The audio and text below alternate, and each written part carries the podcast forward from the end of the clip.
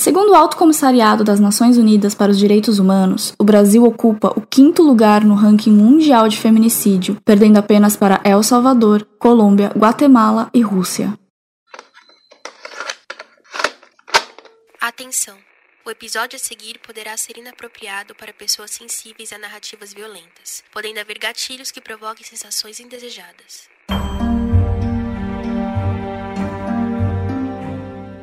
O que mais lhe atrai em uma pessoa quando você está em busca de um relacionamento?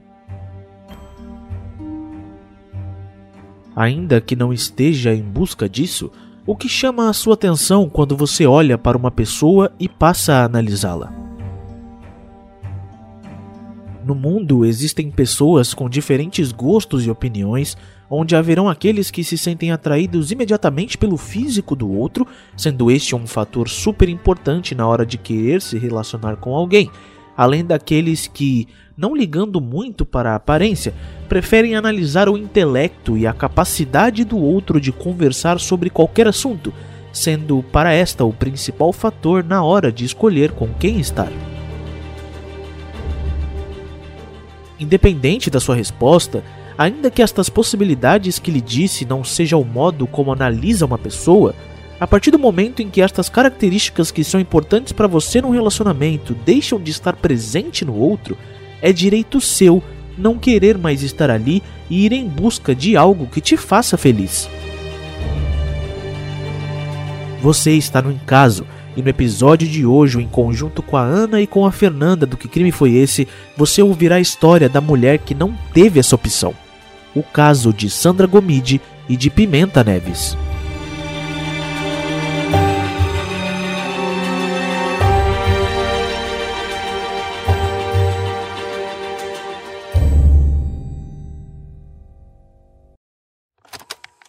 Detetives do caso. Meus queridos e minhas queridas detetives, sejam muito bem-vindos ao terceiro episódio da quinta temporada do Encaso e principalmente aos Detetives do Caso, um lugarzinho onde vocês já sabem, já conhecem muito bem, onde eu designo vocês como detetives oficiais do caso do episódio. Eu sei, tá? Eu, eu tô sabendo, tá? Que mais uma vez que o episódio demorou muito, mas muito para sair, mas sempre tem um mas. De verdade, tem sido bastante corrido cuidar das coisas da faculdade esse semestre e ainda conciliar com prestar atenção e tratar de literalmente todos os assuntos que o podcast me demanda. Porém, a gente tarda, tá? Mas não falha. Eu não falho com vocês em momento nenhum. Eu sempre falo que quando sai episódio, sai episódio e aqui estamos mais uma vez e hoje a gente está aqui para falar de um caso que é muito especial para nossa temporada e para nossa temática dessa temporada. Mas antes disso, eu tenho alguns recadinhos para vocês. Neste meio tempo em que a gente ficou sem episódio, eu não abandonei o podcast, por mais que vocês acham isso, e eu também fiquei tratando de outros assuntos que envolvem ele. E um deles que eu já posso falar é que agora o Encaso é parceiro oficial da plataforma de áudio Orelo. A Aurelo, como eu disse, é uma plataforma focada em podcasts e principalmente na criação da comunidade desses podcasts. Ou seja, os podcasts parceiros podem, além de oferecerem os seus episódios por lá com uma baita de uma estrutura, receber apoio dos ouvintes direto por lá também. E assim que qualquer tipo de apoio é feito, episódios e conteúdos exclusivos do podcast que você apoiou são liberados. Então, dentro do app da Aurelo, você consegue virar promotor do caso ou algum cargo a mais que você queira e instantaneamente já liberar todos os episódios exclusivos que tiverem por lá. Então, meu querido e minha querida detetive que quer ser mais, quer ser promotor, quer ser juiz, a todos vocês que desejam apoiar o em caso, no plano mínimo, que é o de R$ reais, vocês já vão poder receber conteúdos exclusivos além dos outros benefícios do seu cargo, diferentemente do que era lá no PicPay e no Catarse, onde apenas os magistrados do caso, que era o plano de 20 reais, recebiam episódios exclusivos. Apoiem o podcast lá na plataforma da Aurelo, que está disponível na App Store, tá na Google Play também, e recebam conteúdos exclusivos do Encaso, porque, gente, vamos conversar de verdade mesmo, de verdade, de coração. Falando a real, a real, a real. Nove reais não tá comprando uma coquinha de 2 litros, pô. Né? Não dá, não dá pra comprar um Doritos do pequeno. Tá muito caro as coisas hoje. E, pô, vamos, vamos, vamos apoiar o em casa, pô. Ajuda nós a continuar existindo. Só lembrando que você ainda pode apoiar o podcast pelo PicPay, mas lá nenhum plano, nem o de nove reais, nem o de 20, nem o de 50, nem nenhum plano envolve acesso aos episódios exclusivos, beleza? Os únicos planos que envolvem acesso a esses episódios são aos apoiadores que apoiarem desde o valor mínimo lá na Aurelo, fechou?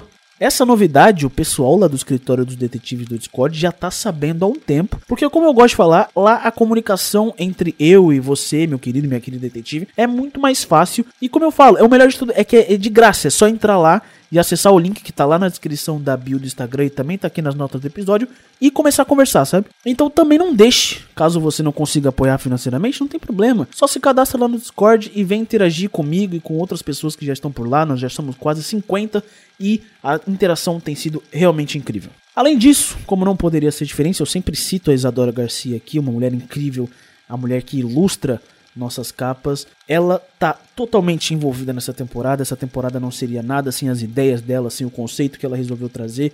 Então, de verdade, sigam a Isadora no arroba Isadora Ilustra. Ela já tá se recuperando da tendinite. Ela tá fazendo de tudo para poder voltar mais rápido. Então, não deixem de apoiar a Isadora também, porque apoiando a Isadora vocês também estão apoiando o em caso.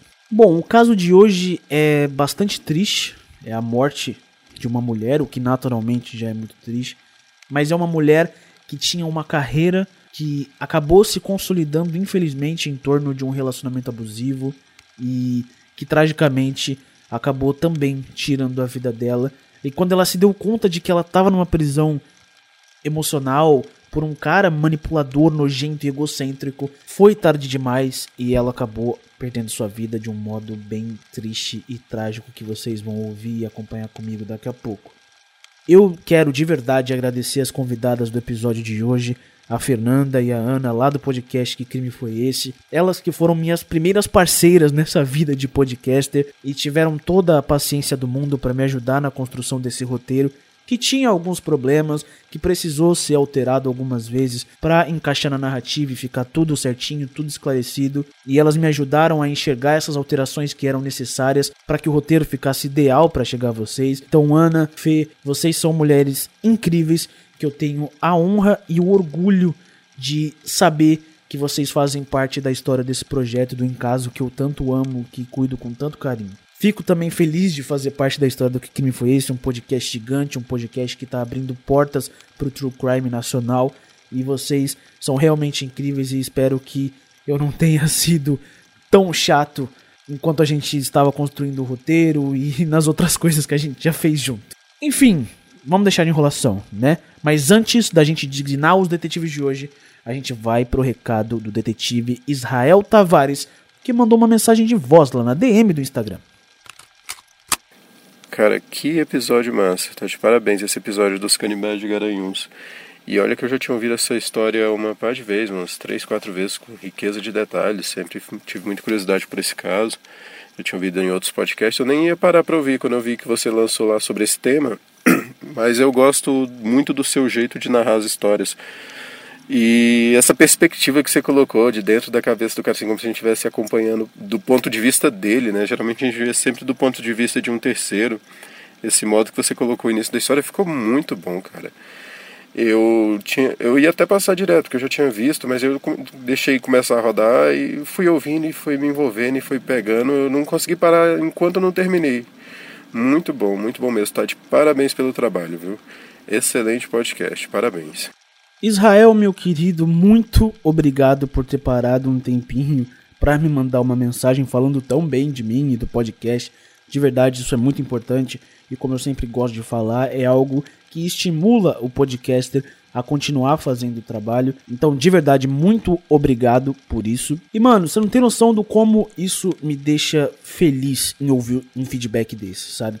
Porque a proposta do Encaso, eu sempre falo isso por aqui quando estou respondendo vocês, mas é verdade. A proposta do Encaso é tratar os casos de uma visão diferente, de uma visão de como você, se vocês estivessem no caso, ali acompanhando o desenrolar junto com as personagens, sabe? Então, eu não gosto de tratar de um ponto de vista onde a gente está de cima e olhando tudo acontecer, sabe? A proposta do Encaso é tentar, ao máximo, lógico, sempre que possível, quando a gente tem detalhes suficientes para isso, de colocar o ouvinte lá dentro, como uma personagem, como uma mosquinha que tá olhando tudo acontecer ali, sabe? E no caso dos canibais de Garanhuns, isso foi possível, em outros casos também, é possível. Hoje a gente vai ter uma imersão muito grande também no caso. A gente vai passar não só pela história do crime, mas a carreira da Sandra Gomide, a carreira do Pimenta Neves, o contexto da Gazeta Mercantil, que foi onde o Pimenta Neves conheceu a Sandra Gomide, também um pouco do contexto do Estadão. Vocês vão ver que vocês realmente estarão dentro da cena de cada detalhe desse caso. E eu realmente fico muito feliz quando vocês se sentem tão imergidos a ponto de vocês não conseguirem parar de ouvir, sabe? Realmente. Mas é isso, muito obrigado mais uma vez por ter mandado a sua mensagem, meu querido Israel. Se você, meu querido, deseja mandar a sua mensagem ou até mesmo ser designado como detetive aqui nos episódios, siga o podcast lá no Instagram, no arroba que aí por lá você vai poder mandar o seu áudio na DM e ficar de olho nos stories pra quando abrir a caixinha de nomes, o que eu sempre falo que geralmente acontece alguns dias antes do episódio ser lançado, às vezes dois, às vezes três, às vezes um, você vai poder mandar o seu nome e eu lerei ele aqui com o maior prazer. Sem mais delongas, vambora designar meus amados detetives oficiais do caso de hoje, mas a gente começa, claro, com os membros de alta patente do Encaso e nós temos mais promotores e nós temos um magistrado também membro de altíssima patente que estarão conosco nesse caso. São eles o magistrado Hélio Freire Cunha, excelentíssimo doutor Hélio Freire Cunha estará com a gente. Também estará conosco o doutor promotor Fernando Tenório, meu irmão, a doutora promotora Júlia Chaves, a doutora promotora Natália Oliveira e a doutora promotora Ariane Lacerda. Muito obrigado, meus queridos. Muito obrigado, Vossas Excelências, pelo apoio ao Encaso. E eu espero de verdade que vocês estejam aproveitando os benefícios de vossos cargos. Mas claro que também teremos detetives. O que seria de magistrados e promotores se não fossem os detetives? E a gente já começa com a França, a Gabi Tomasi, a Janis Joplin Aquino. Sejam muito bem-vindas, queridas. A Brena Moretti, que disse que é nova por aqui. Então seja muito bem-vinda, minha querida. Volte sempre. A Tainá Fonseca, que fez aniversário esse mês. Então um feliz aniversário, Thay, minha querida, que seu dia tenha sido absolutamente incrível. E aliás, um beijo para todos os detetives aniversariantes desse mês. Também vocês estão no meu coração. A Nathalie Alves também veio. A Juliana Serpa também. A Angeline Hagman, meu Deus, Hagman, ha, meu Deus, tá. Eu tenho trauma com sobrenomes de ler errado. Se eu ler errado, me fala na DM do Instagram, mas eu espero que esteja certo. A Keren Rapuki. Pera, que disse que trouxe mais um nome difícil para mim. Vocês não tem dó não, né? Eu acho que vocês gostam de sobrenome, de me ver aqui errando sobrenome. É duro para mim isso, tá? Mas brincadeiras à parte, seja muito bem-vinda. Querem, não vou falar sobre o sobrenome de novo, vai que eu erro. A Fernanda Tomazini também está entre nós. A Kegina Campos também. A minha querida Flavinha Pinho estava também. A Isis Medeiros, que está sempre por aqui. A Lorena Mariá também veio. A Maria Gamito, uma das nossas detetives portuguesinhas, também está por aqui. O Marcelo de Castro, também muito querido. A Ana Caroline Schwertner, não. Que, peraí, ela se incomodou. Peraí, calma. Ela se incomodou comigo errando o nome dela, certamente. Porque ela veio me ensinar. E não é Schwertner, é Schwertner. Então é Ana Caroline Schwertner, tá? Agora foi. Agora eu acertei. Mas acertei depois de ter errado também. Me desculpa. O Hugo Santos também vem nesse caso. O Paulo Leite. A Jordane, mais uma vez, junto com a Érica Gales também. A Lainara. A Rayane, que disse que é de Nilópolis, no Rio de Janeiro. E também disse que se apaixonou pelo podcast e que já ouviu quase todos. Poxa, Rayane, muito obrigado de verdade pelo carinho. Um grande beijo no seu coração. A Kelly Souza também veio. A Camila Pacheco a Vanesca Andrade, que disse que estava com saudade, mas não estava tanto quanto eu estava, minha querida, acredite. A Rebeca Sena veio mais uma vez. A Nathalie, que disse que também fez aniversário. Então, meus parabéns também, minha querida. Que você tenha um ano incrível, assim como certamente você merece, viu? Um beijão. A Jaine também veio. A Carol Ribeiro. A Fefa, mais uma vez. A Isis Pantoja. A Talita Amanda, que também foi empática, tá? Tem que deixar registrado isso aqui. Ela foi empática e me explicou que é Talita mesmo e não Talita, que eu tenho certeza que muita gente já errou chamando ela de Talita e é Talita, e eu certamente erraria se ela não me explicasse, tá? Então, mas é Talita, a Talita Amanda também estará entre nós. A Amanda Gonçalves, que pediu um abraço pro Rio Grande do Sul. Então, um beijo e um abraço para todos os detetives do Rio Grande do Sul, viu? Tamo junto.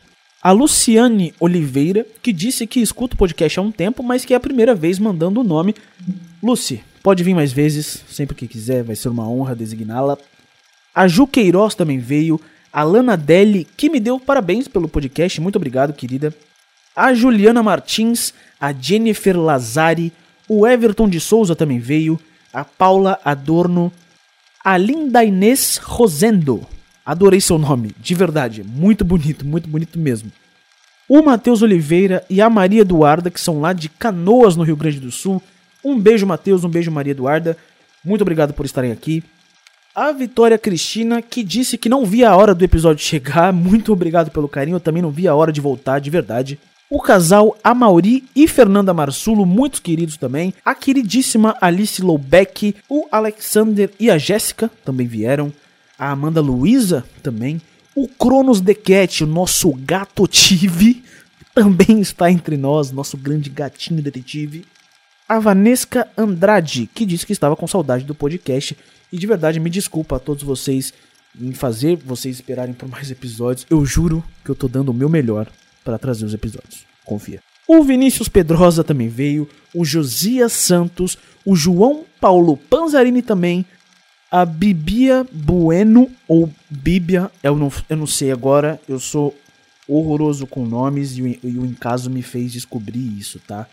Se eu errei Bibia ou Bíblia, o seu nome me avisa, por favor, pra eu não errar de novo, meu Deus do céu. A Mari Ribeiro também veio. E por fim, mas não menos importante, o Davi, que disse que é meu fã. Muito obrigado, tamo junto, meu querido.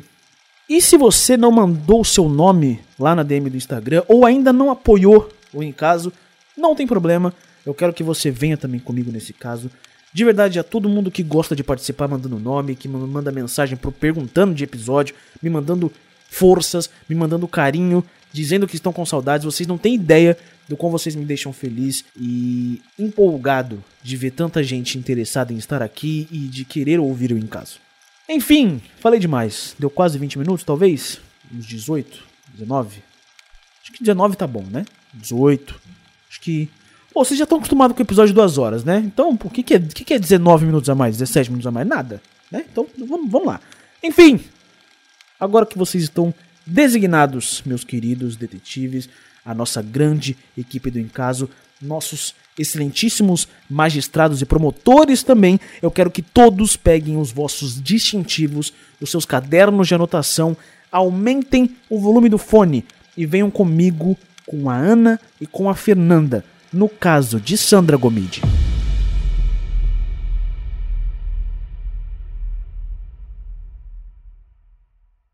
Meados dos anos 2000, o único lugar de paz para Sandra Gomide, uma experiente jornalista recentemente desempregada, era no sítio de sua família ou no Ara 7, cuidando de seus dois cavalos. A vida de Gomide estava um completo embaraço naquele ano, principalmente nos últimos meses, já que o único motivo de ter perdido seu emprego como editora de economia do jornal Estadão foi seu então ex-namorado, que a demitiu justamente pela decisão dela em terminar a relação.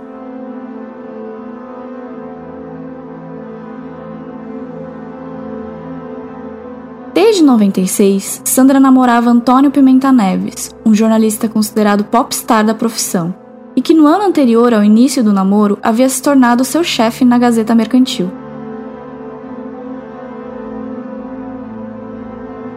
Sandra sabia que se envolver com seu principal chefe, 30 anos mais velho, poderia ser complicado, mas ao mesmo tempo não se sentia culpada por ter se apaixonado.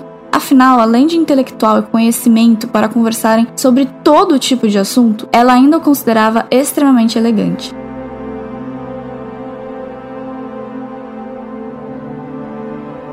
Bom, voltando. Após ter sido demitida por conta de uma das muitas crises de ciúmes dele, Sandra Gomide não conseguia encontrar emprego em sua nova etapa de vida.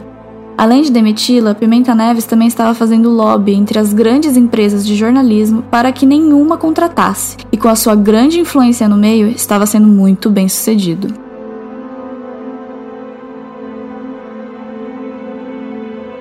Por mais que Sandra ainda tivesse boas economias, ia ficando cada vez mais agoniada conforme os meses passavam. Era extremamente difícil entender como uma jornalista, com as posições que já ocupou em sua carreira, podia demorar tanto para conseguir um bom emprego.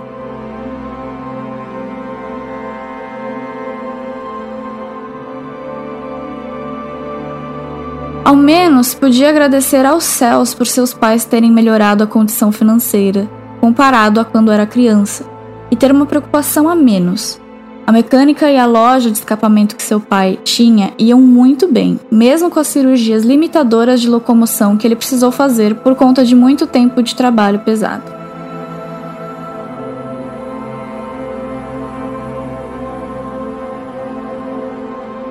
A sua ansiedade só diminuía quando estava com a família no sítio que tinham em Ibiúna, São Paulo, ou no Aras que ficava a poucos minutos dali, onde deixava seus cavalos para tratá-los e cavalgar.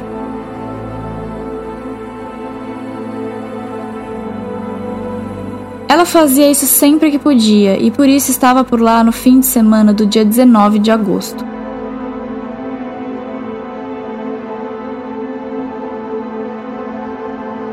Naquele sábado, do dia 19, Sandra acordou tarde, como adorava fazer. Tomou o café da manhã, deu um beijo em seus pais e foi ler um livro no sofá, enquanto o casal planejava qual seria o almoço.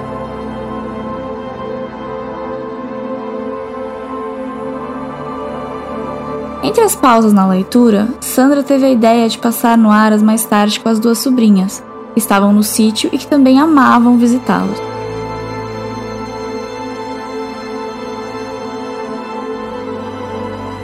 Entanto, ela não teve oportunidade, já que quando percebeu, um dos seus problemas estava batendo palma no portão.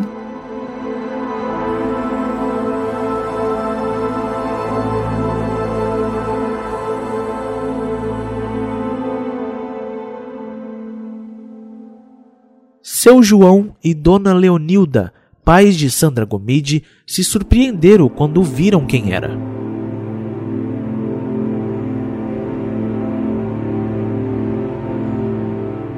João, patriarca da casa, não conseguia crer que Antônio Pimenta Neves, ex-namorado de sua filha, havia tido a cara de pau de ir até sua casa montado em um cavalo, principalmente com o que havia ocorrido um pouco mais de uma semana antes.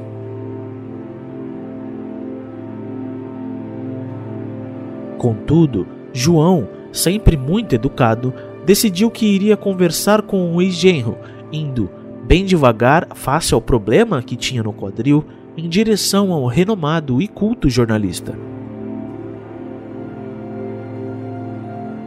Quando finalmente lá chegou, Pimenta Neves lhe deu bom dia e estendeu as mãos, chegando João a pensar se deveria mesmo cumprimentar o senhor, tendo ele decidido rapidamente que o faria, apesar de demonstrar desinteresse com sua mão frouxa ao apertar a do homem à sua frente.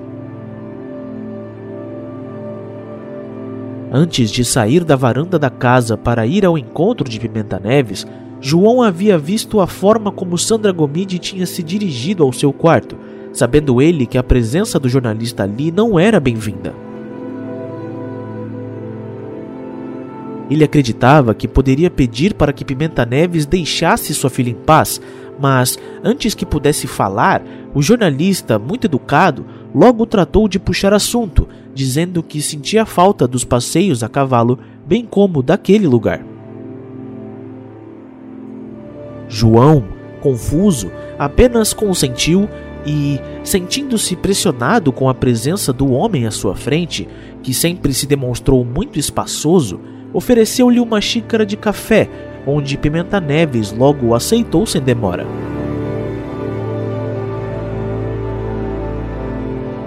Quando adentrou a casa e a cozinha de Dona Nilda, Pimenta Neves foi logo tratando de tratá-la muito bem, dizendo que estava com saudade, se perguntando à mãe de Sandra se ele estava bem com sua sanidade mental, pois era mais do que claro que o relacionamento dele com a sua filha havia acabado, não havendo mais nenhum tipo de vínculo. Pimenta Neves, sempre muito encantador nas palavras, logo foi tratando de dizer, enquanto se sentava à mesa da cozinha, que estava com muitas saudades da galinha ao molho pardo de Dona Nilda, sendo este prato praticamente uma especialidade da prendada mulher, logo perguntando ele, sem demora ou qualquer tipo de vergonha, se a mulher poderia preparar a galinha para que ele pudesse almoçar na residência junto a eles.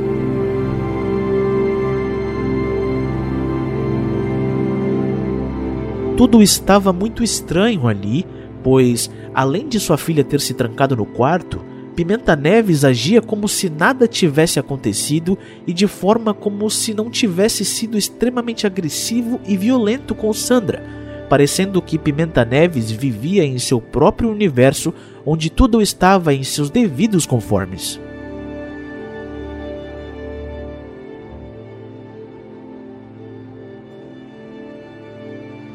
Pimenta sempre havia sido espaçoso, mas quando tudo estava realmente bem entre Sandra e ele, o jornalista quase nunca dava bola para seus sogros, sabendo os pais de Gomide que tudo isso estava acontecendo em razão dele querer se reaproximar de Sandra, apesar de Pimenta Neves ainda manter-se espaçoso e, por que não, invasivo.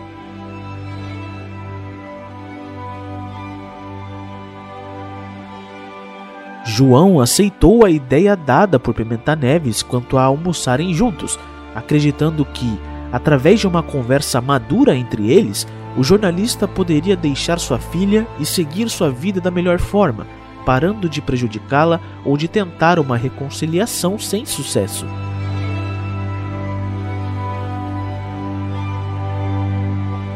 João queria fazer Pimenta Neves entender que aquele término não seria como os tantos outros que tiveram ao longo dos anos, onde sempre acabavam voltando, apesar das constantes crises de ciúmes possessivos do jornalista.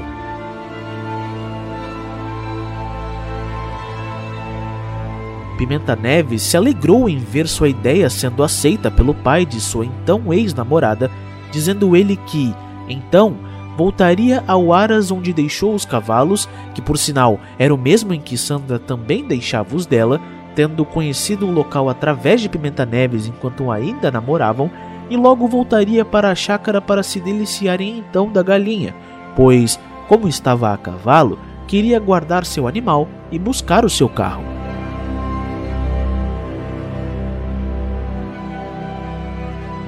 Assim, Pimenta Neves saiu pela porta da frente rumo ao seu cavalo, caminhando lentamente, certo de que havia dado um excelente passo rumo a se aproximar de Sandra Gomide. Por outro lado, João não estava tão calmo e alegre quanto o jornalista.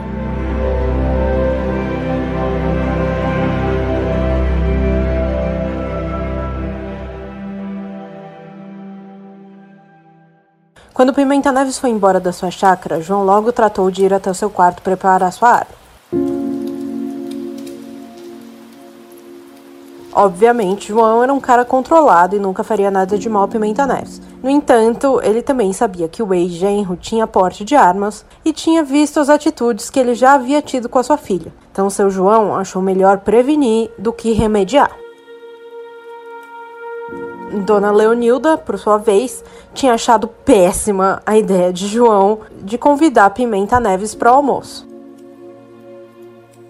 Sandra concordava com a mãe. Ela achava muito arriscado Pimenta estar tá ali, na residência dela, principalmente com a constante perseguição que ele já fazia a ela. João sabia de tudo isso, mas entendendo que Pimenta Neves era um homem sofisticado e inteligente, acreditava que esse seria razoável o suficiente durante a conversa que teriam e concordaria em deixar Sandra em paz para seguir sua vida. Não querendo brigar com os pais, Sandra acabou concordando, mesmo que contrariada, e até ajudou a mãe a cozinhar o almoço. João, um homem maior que Pimenta Neves, também estava tenso com aquela situação, mas no fundo sentia que tudo se resolveria. No meio da tarde daquele sábado, Pimenta Neves chegou na chácara dos Gomídeos com a sua picape, trazendo em mãos um saco cheio de pães frescos, dizendo para a mãe de Sandra que tinha trazido pensando exclusivamente em agradá-la. Naturalmente, quando todos se sentaram à mesa, o clima ficou ainda mais tenso, apesar de Pimenta Neves não aparentar em momento algum a raiva que vinha demonstrando de maneira tão pública contra Sandra Gomide. João tentava argumentar com Pimenta Neves que ele estava sendo extremamente injusto com a sua filha, dizendo que, inclusive, todos os presentes que havia dado a Sandra já haviam sido devolvidos.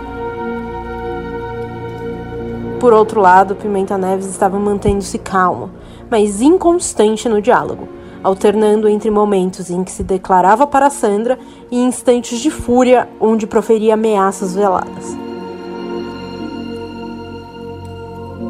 Em dado momento, Pimenta Neves decidiu que Sandra Gomide não merecia ser o foco da conversa, tentando trazer o foco para si, falando sobre a sua filha com câncer e como aquilo estava afetando sua mente, etc.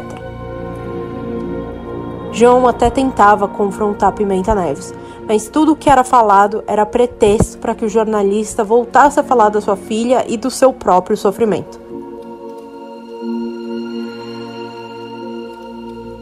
Sandra, assim que terminou seu almoço, fugiu para o seu quarto para não ter mais que aguentar a presença do ex. No entanto, a longa e tensa conversa prosseguiu entre João e Pimenta. Parecendo que Pimenta Neves havia finalmente cedido à sua conversa, João começou a dizer que ele arrumaria outra namorada, pois era um cara estudado, inteligente.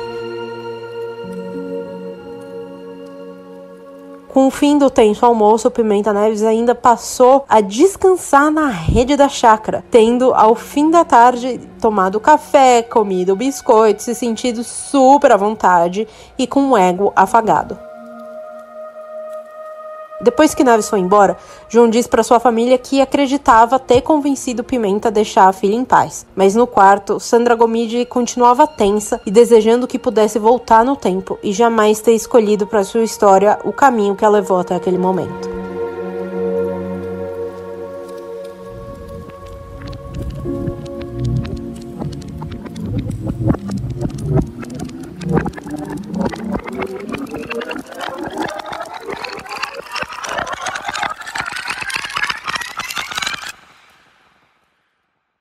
Sandra Gomide não se sentia muito valorizada na redação da Gazeta Mercantil, famoso jornal de economia que estava se consolidando no mercado na época.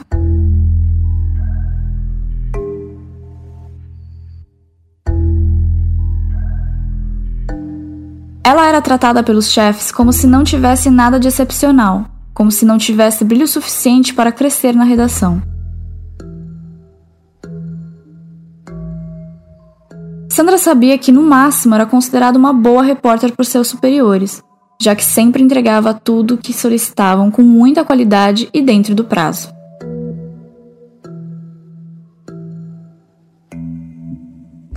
Talvez o problema fosse o fato de não ser bajuladora. Ainda que soubesse o momento certo de exaltar as qualidades de alguém para conseguir algo que precisasse, Sandra não gostava de fazer isso e só queria cumprir seu trabalho como repórter e crescer por méritos próprios, acreditando bastante no seu trabalho e sabendo que era uma ótima profissional.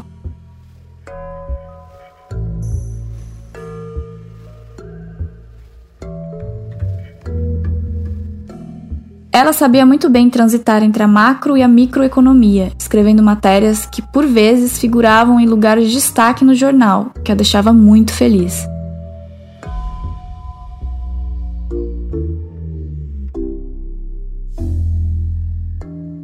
Por outro lado, ficava triste, pois, por mais que conseguisse boas matérias e sua escrita fosse excelente desde os tempos da faculdade, Sandra via pessoas que entraram na Gazeta Mercantil na mesma época que ela, evoluindo dentro da empresa, algumas inclusive ocupando cargos de chefia, enquanto ela continuava no mesmo cargo.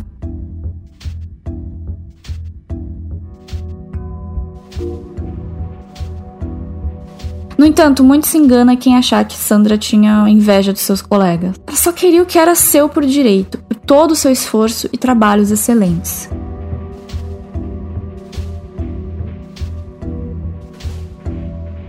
Enquanto isso, a Gazeta Mercantil enfrentava um período um pouco conturbado de transição direcional, e há certo tempo havia uma guerra fria entre os donos e diretores. Não cabe aqui explicarmos todo o contexto político envolvendo a redação, porque seria preciso uma temporada inteira do Encaso para isso. Mas de modo geral, o comando dos diretores e chefes de redação estava ameaçado, gerando certo desconforto nos jornalistas em meio ao ambiente de trabalho.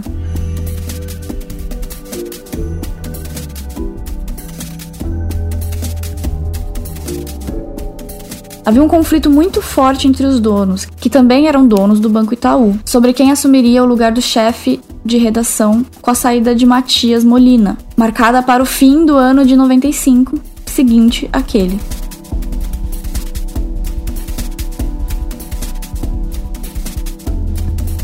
Além disso, havia um problema com os correspondentes do jornal. Além de alguns não se adaptarem aos países que eram enviados, alguns sequer conseguiam chegar neles, por várias questões burocráticas envolvidas. Isso, inclusive, se tornava uma dor de cabeça conforme os meses passavam.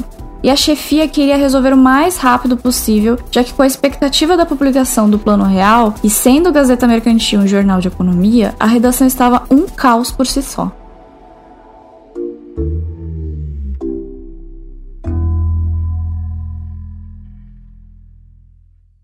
Tudo começou a se encaixar quando, de repente, o renomado jornalista Antônio Pimenta Neves, naquele momento conselheiro sênior do Banco Mundial, decidiu que queria sair do seu trabalho.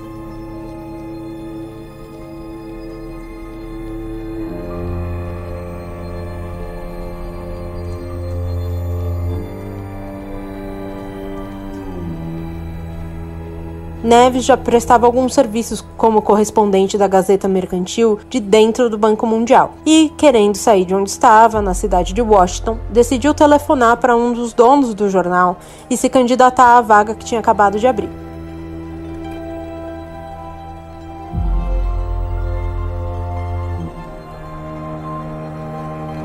Pimenta Neves tinha um currículo absolutamente invejável, já tendo comandado a redação da Folha de São Paulo junto a Cláudio Abramo, outro lendário jornalista, tendo sido também diretor da revista Visão, importante semanal do país, além de ter sido assessor editorial da presidência da editora Abril antes de se mudar para os Estados Unidos, como correspondente internacional da Folha, onde se destacou na cobertura dos casos Watergate e da renúncia do presidente Nixon.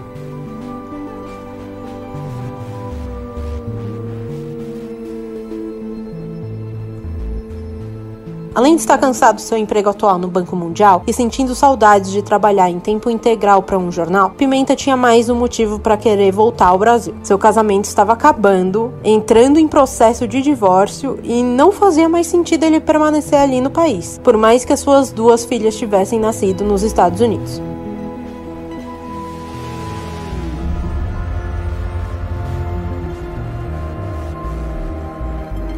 No entanto, pouco tempo depois, sua filha foi diagnosticada com câncer e ele acabou tendo que permanecer em Washington.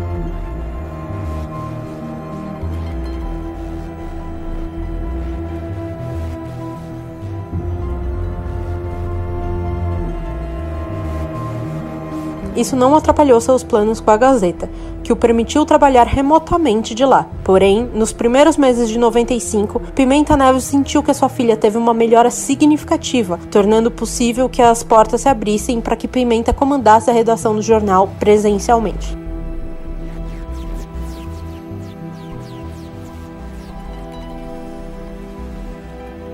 Após uma reunião final em junho de 95, o martelo foi batido e Pimenta Neves seria não somente o novo editor-chefe da Gazeta Mercantil, mas sim diretor de redação, tendo ele seu nome no cabeçalho da primeira página, ao lado do nome do presidente do conselho de administração e do diretor executivo, privilégio que o seu antecessor não possuía.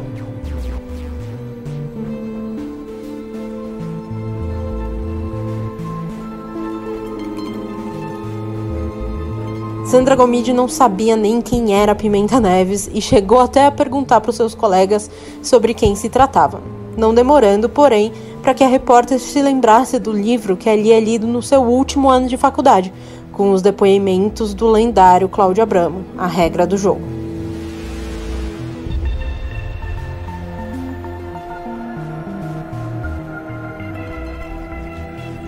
No entanto, para ela, tal mudança para si nada mudava. Ela queria apenas continuar a fazer o seu trabalho, esperando até, quem sabe, que alguma porta a mais se abrisse.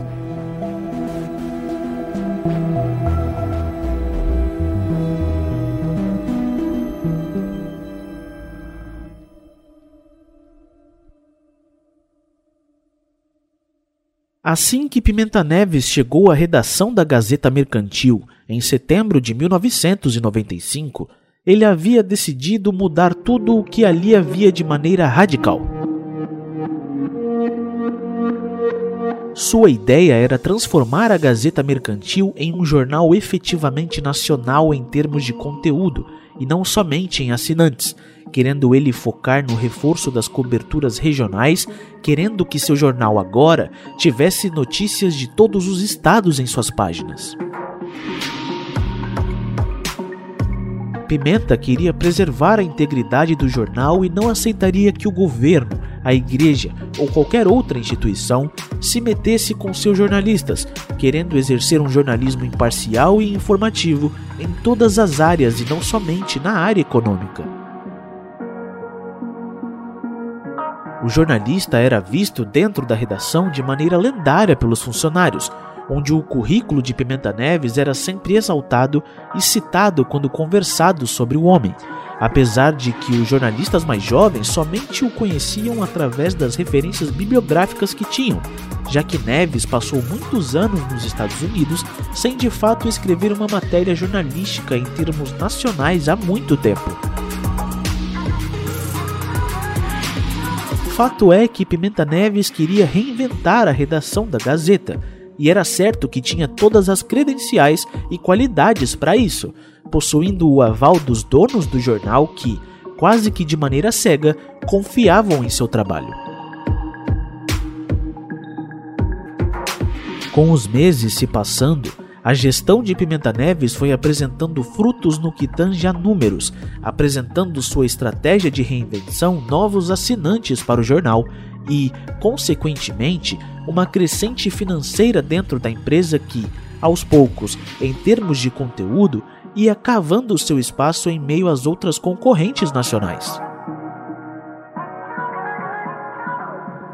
Com o aproximar do fim do ano, os jornalistas da Gazeta decidiram que, como em todos os anos, fariam uma festa de encerramento de ano que não é oficial da empresa, sendo esta custeada exclusivamente pelos jornalistas, aproveitando eles para usar a festa como pretexto para a despedida de Celso Pinto da Gazeta, bem como a saída de Matias Molina do poder da Gazeta após anos chefiando o local.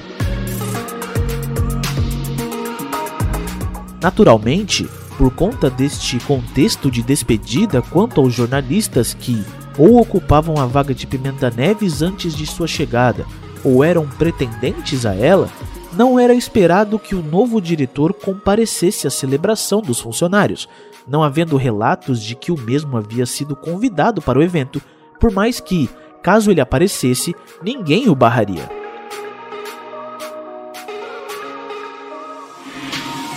Chegado o dia da festa, os jornalistas ansiavam para o fim do dia e o encerramento do expediente na redação, para que então pudessem se dirigir para o evento, onde poderiam comer, beber cerveja, vinho, uísque, dentre outras das muitas bebidas que haveriam no local, se transformando o tal local numa espécie de lugar em comum onde, por um dia, esqueceriam do caos do trabalho.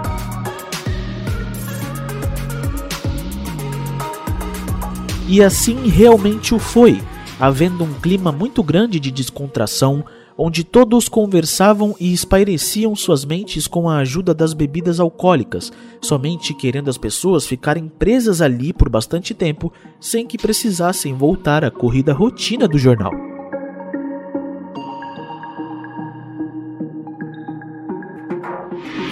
Por volta das 22 horas, a inesperada presença de Pimenta Neves efetivamente aconteceu, onde houveram alguns entreolhares de julgamento, onde pequenos grupos chegaram a se questionar e, de fato, se incomodar com a presença do diretor no local.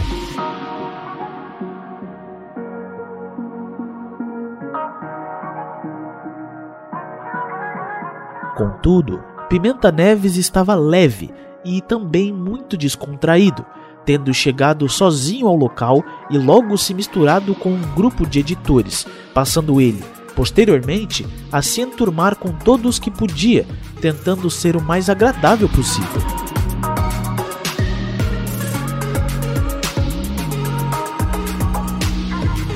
Porém, era nítido que o novo chefe da Gazeta Mercantil queria ser o centro das atenções do evento, principalmente quanto às mulheres do local, estando claramente disposto a entrar num jogo de sedução caso alguma jovem e atraente jornalista também estivesse disposta,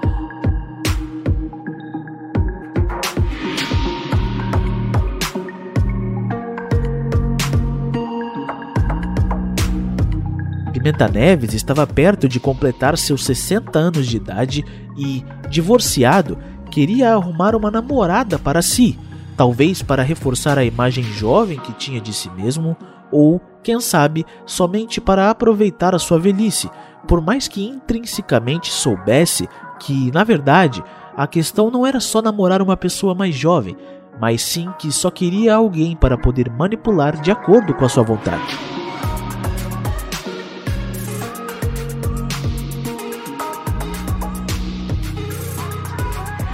Certo é que Pimenta Neves não estava ali para brincar em serviço, passando ele, ao som de Jorge Benjor e Tim Maia na pista de dança, a conversar com toda mulher bonita e jovem que encontrava pela frente.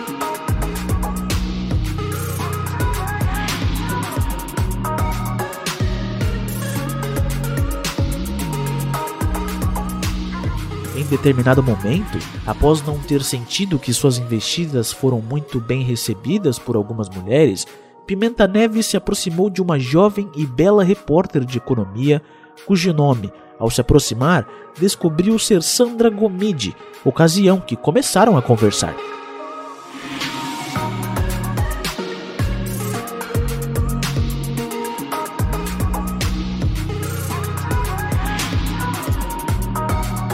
Sandra, sabendo que aquele era seu chefe quase que supremo, com exceção dos donos, sabia que tinha que manter uma certa distância protocolar da lenda do jornalismo, apesar de permanecer sendo extremamente simpática e atenciosa com o diretor.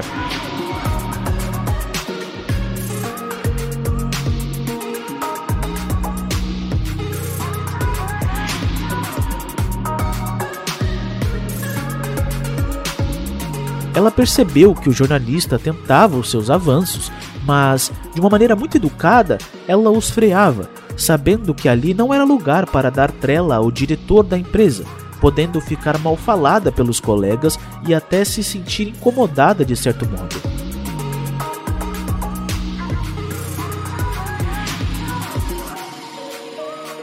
Sandra não imaginava que Pimenta Neves fosse comparecer ao evento, pois certamente ele sabia que era persona não grata no local, não acreditando que o diretor da empresa gostava de paquerar mulheres que tinham idade para serem suas filhas.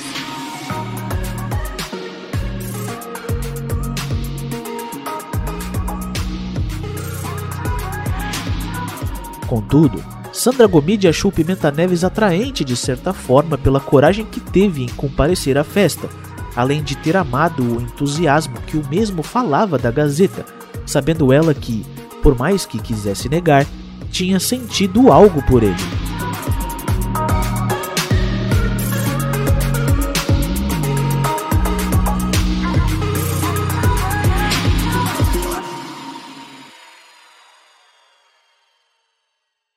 Pimenta Neves tinha gostado muito de Sandra Gomide desde quando a conheceu na festa de despedida a que comparecera no fim do ano anterior.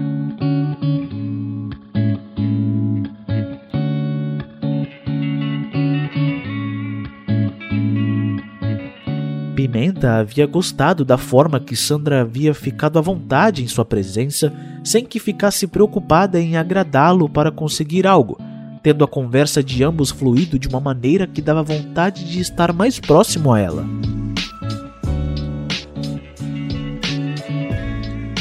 Por mais que a moça ali não tivesse cedido aos seus flertes, ele a havia achado muito atraente e sentia que algo poderia surgir dali.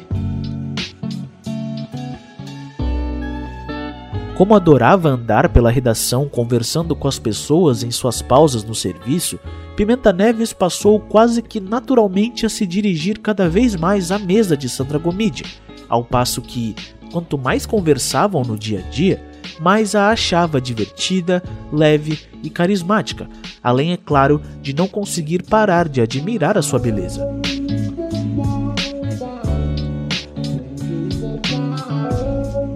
Pimenta Neves ficou muito feliz quando, em fevereiro daquele 1996, Sandra Gomide, já quase que colega mais próxima que tinha dentro da Gazeta, se aproximou para cumprimentá-lo, onde, naquele momento, sentiu pela primeira vez um abraço de Sandra Gomide, e mais do que isso, um clima entre os dois, sabendo ele que poderia haver realmente um afeto entre ambos.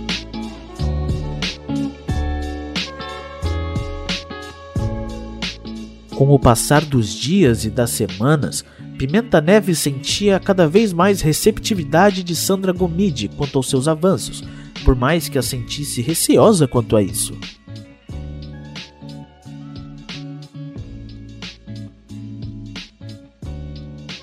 Porém, que fez com que Pimenta Neves tivesse a certeza de que poderia conseguir algo foi quando a jovem repórter passou a aceitar os seus convites para descerem do prédio e tomarem um café. Fato este que muitas outras mulheres, antes de conhecer Gomide, já tinham recusado, apesar de serem sempre muito educadas.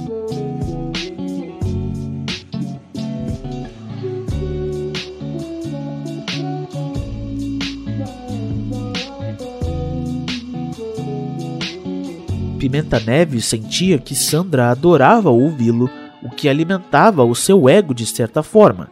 E de fato, Sandra Gomide era encantada com o jeito de seu chefe, tendo ela real interesse nas coisas cultas que o mesmo dizia, admirando cada dia mais o conhecimento daquele homem que era tão bem relacionado no mundo todo, amigo até de celebridades nacionais e internacionais.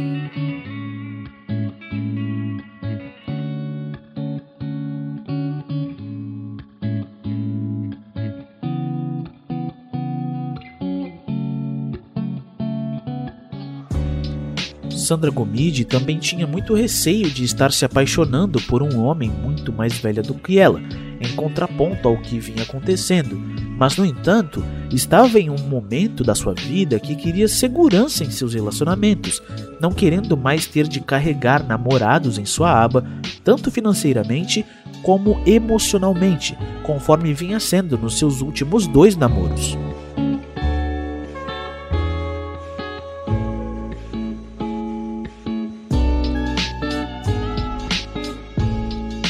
Pimenta Neves era um cara muito bem estruturado e muito culto, bem ao modo como gostaria que um companheiro seu fosse, tendo ele até os mesmos gostos, já que Pimenta Neves havia lhe dito amar cavalos assim como ela, apesar de que ela não conseguia manter os custos de ter um.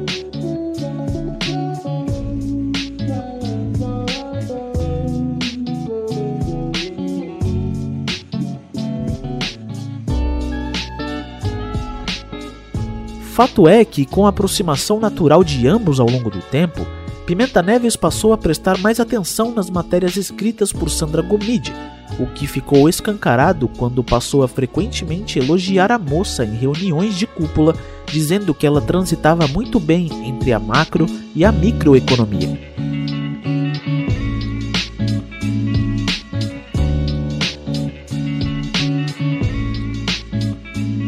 Naquele mesmo fevereiro de 1996, Pimenta Neves precisava ir ao Uruguai com o dono da Gazeta Mercantil e outros jornalistas para uma reunião onde decidiriam, lá, sobre a publicação ou não de uma edição bilíngue e internacional do jornal, como forma de expandir os negócios e fazer com que a empresa da família dos donos ficasse conhecida na região do recém-lançado Mercosul.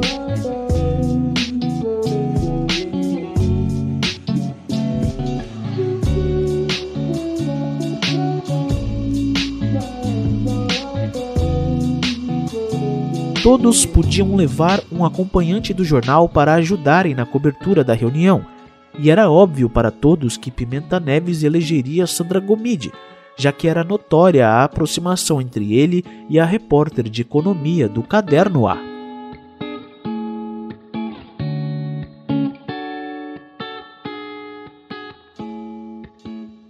Pimenta Neves estava radiante quando voltou do Uruguai, após a reunião em que decidiram sobre a implementação da Gazeta Mercantil para os países do Mercosul. Obviamente, sua animação nada tinha a ver com o trabalho, e sim com o fato de que conseguiu se aproximar ainda mais de Sandra, seu principal objetivo ao convidá-la. Enquanto recordava dos dias que passaram no Uruguai, Pimenta acreditava ter feito uma jogada de mestre ao comprar uma blusa de lã para que ela se protegesse do frio que fazia em Montevidéu, Enquanto isso, para Sandra, a diferença de idade já não era um fator tão importante e já reconhecia para si mesma que estava se apaixonando por ele. Ele sentia que estava recebendo aberturas para tentar algo a mais ao lembrar de que logo depois de comprar a blusa de lã, Sandra aceitou passear pelo antigo bairro próximo ao hotel, onde riram, conversaram e puderam desligar um pouco do trabalho. Além disso, ele sabia que havia elevado o patamar de Sandra no jornal ao convocá-la para aquela viagem. Não só sabia, como assim o fez para tentar chamar a atenção dela para o que ele poderia fazer por ela, caso eles ficassem juntos. Quando voltaram para o Brasil em um jatinho do dono da empresa, era notório para todos que a intimidade entre os dois havia crescido muito naqueles dias, já que não paravam de conversar, rir e até mesmo trocar carinhos. Para ele, a única coisa que faltou para que a viagem fosse perfeita era o beijo entre os dois. Ele realmente queria arrumar uma namorada jovem e sentia que a Sandra era a pessoa perfeita para isso. Por isso, não quis arriscar tudo e adiantar demais o processo da conquista.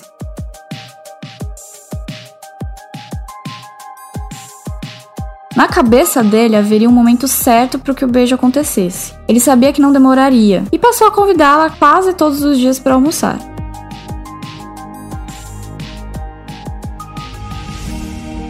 Sandra sempre aceitava e os dois passaram a ter mais momentos a sós. Fosse nos passeios pela redação, fosse durante os cafés e almoços que tinham juntos.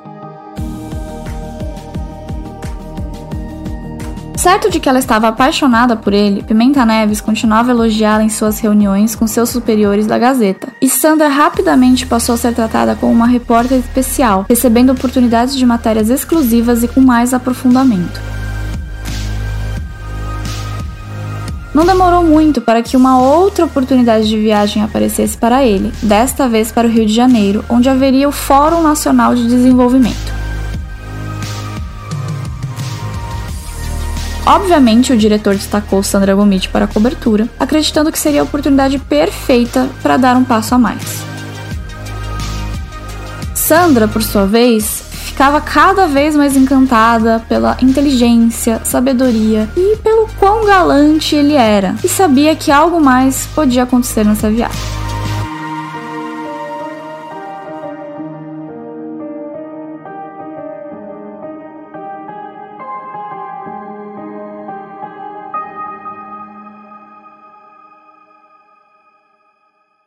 Para convencer a cúpula da Gazeta Mercantil de que Sandra Gomide era a pessoa ideal para a viagem ao Rio de Janeiro, mais uma vez Pimenta Neves se utilizou dos argumentos de que a repórter conseguia compreender os assuntos microeconômicos à luz das políticas macroeconômicas e vice-versa. Um monte de blá blá blá.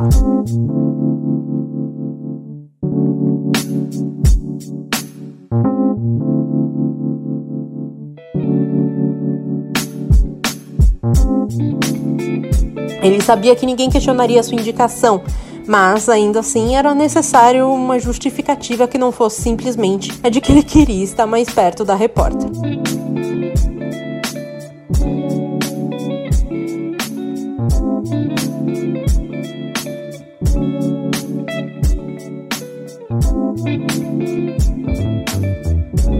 Contudo, Pimenta Neves não estava com 100% de foco nessa viagem de negócios estando ele muito mais interessado em estar perto da Sandra Galmide do que qualquer outra coisa.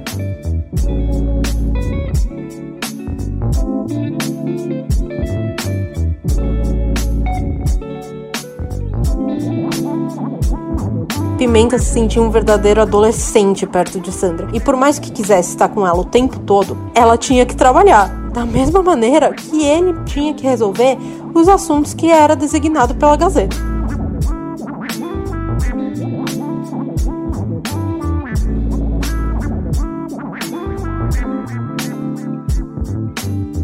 Eles então se separaram para cuidarem cada um dos seus afazeres e se encontraram apenas no almoço.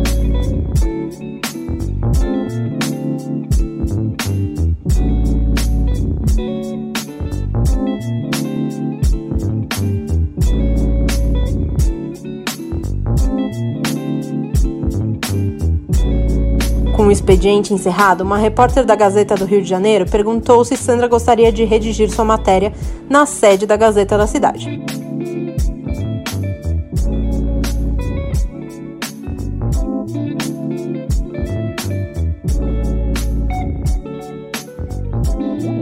Pimenta, que estava por perto e entreouviu a conversa, apareceu no meio e cortou Sandra antes mesmo que ela pudesse responder qualquer coisa e disse que não era necessário, ela faria ali no hotel mesmo.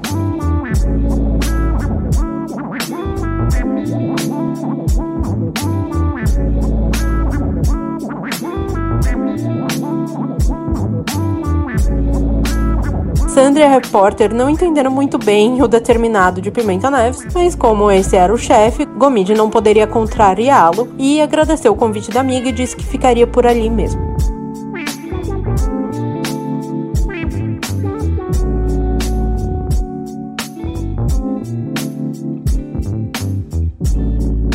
Sandra sabia que a cartada de poder de Pimenta Neves era no intuito dela não ir para longe dele. Prova disso foi que, assim que a amiga se afastou um pouco, Pimenta Neves passou a caminhar junto de Sandra e passou seus braços por seus ombros.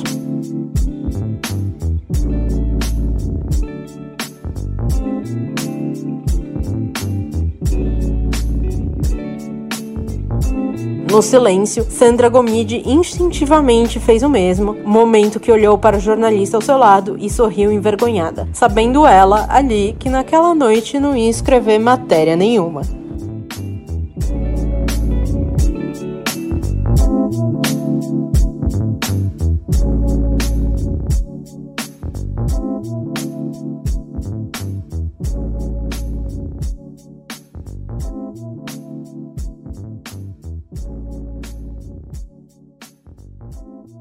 Após muita especulação de todos os membros da redação do jornal Gazeta Mercantil, Pimenta Neves e Sandra Gomide oficializaram o namoro logo após a viagem que fizeram ao Rio de Janeiro a trabalho.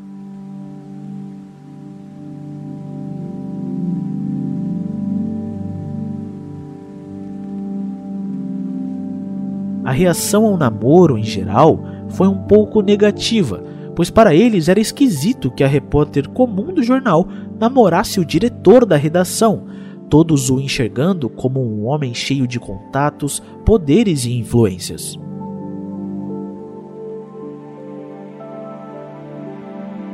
Mais do que isso, por mais que não tivesse troca de carinhos em público em que constrangesse as pessoas em volta, era mais do que claro que ambos queriam deixar explícito o relacionamento, não tendo mais Pimenta Neves escrúpulos algum de exaltar o trabalho da namorada, conseguindo ele, em pouco tempo, dobrar o salário da mesma.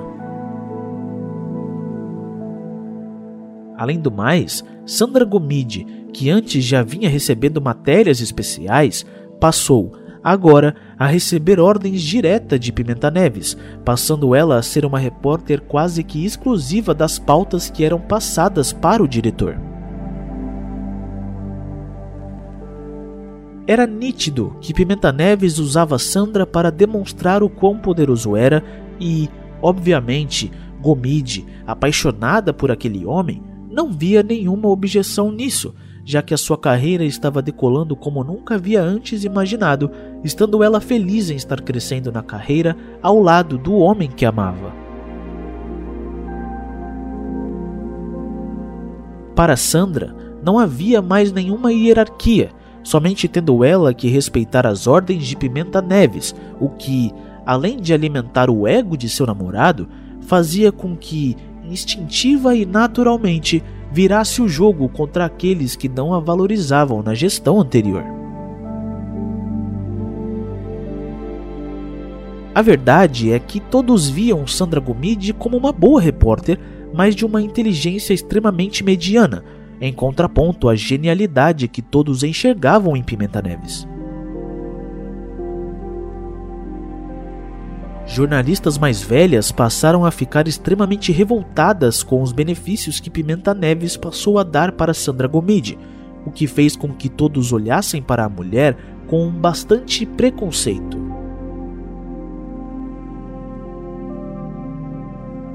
Pimenta Neves, despontando logo no início o seu lado ciumento, aos poucos e sorrateiramente foi afastando Sandra Gomide de seus amigos dentro e fora da redação, ocasião que a moça passou a se isolar junto ao seu namorado, parecendo que tinha somente ele como sua companhia, por mais que antes fosse uma pessoa extremamente social.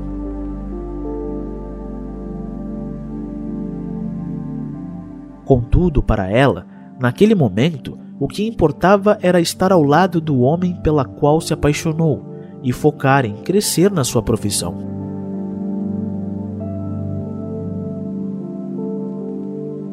Aos poucos, conseguiu um lugar para chamar de seu na redação, as chamadas Bahias, onde poderia guardar seus livros e ter mais conforto para redigir as matérias especiais que tinha.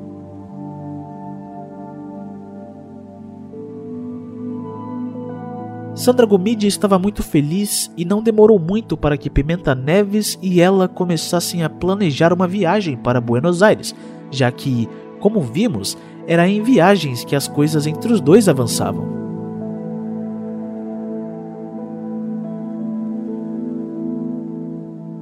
Como não seria diferente, a viagem tinha sido uma delícia para ambos, o que tornava o namoro ainda melhor, tendo os dois aproveitado o frio, a comida, o vinho e o hotel da maneira mais intensa que podiam.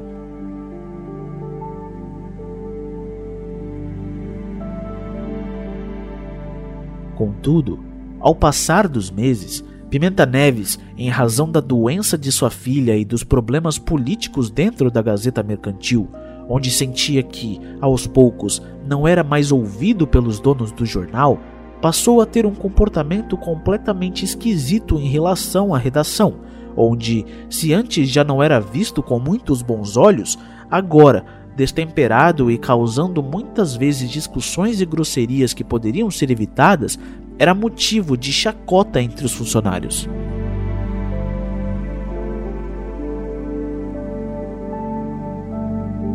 Pimenta não conseguia aceitar qualquer ordem e ideia que não fosse a sua e com o tempo, isso foi desgastando a sua imagem perante a cúpula do jornal, não entendendo ele que deveria haver uma divisão de poderes na redação, tendo que, na verdade, ter para si todo o controle do processo de criação e distribuição de tarefas dos jornalistas.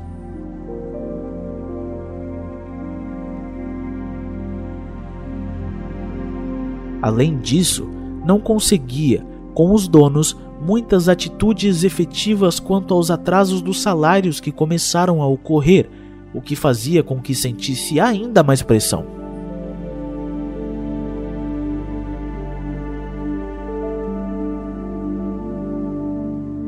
Mais ainda, a relação com Sandra Gomide, com o tempo, começou a dar sinais de desordem.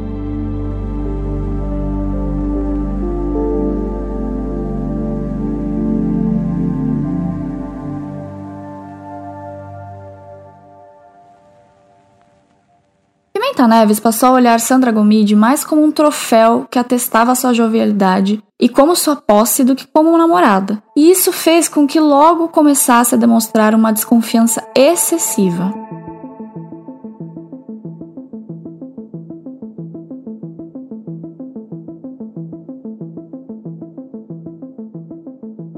Comum, após os primeiros meses de relação, Sandra havia amadurecido da fase em que queria passar todos os tempos livres juntos para a fase de querer também mais tempo para si e para suas próprias atividades.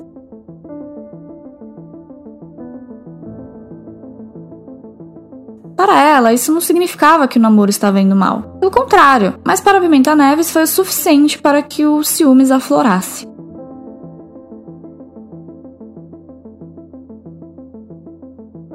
Tempo, o jornalista passou a dar demonstrações extremamente desproporcionais de ciúmes. E sendo Sandra, em essência, uma mulher livre, independente, isso acarretou em muitas brigas que cada vez mais desgastavam a relação deles.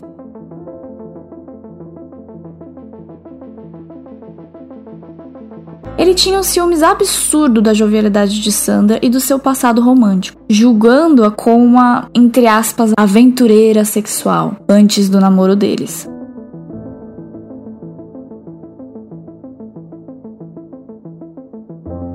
As coisas foram piorando a ponto de que se Pimenta ficasse sabendo ou conhecesse qualquer ex-namorado ou pessoa que tivesse se relacionado com Sandra, iniciava mais brigas por conta disso, ficando enciumado até mesmo da possibilidade dela sequer sentir admiração por qualquer ser do sexo masculino.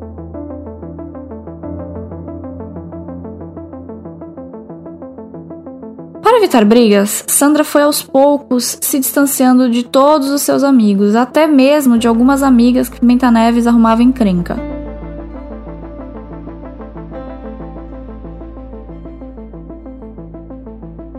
O ciúmes era tanto que ele sempre chamava a atenção dela caso a visse conversando com algum amigo jornalista dentro ou até mesmo fora da redação. E como Sandra não gostava desse tipo de atitude, não ficava calada e os dois discutiam.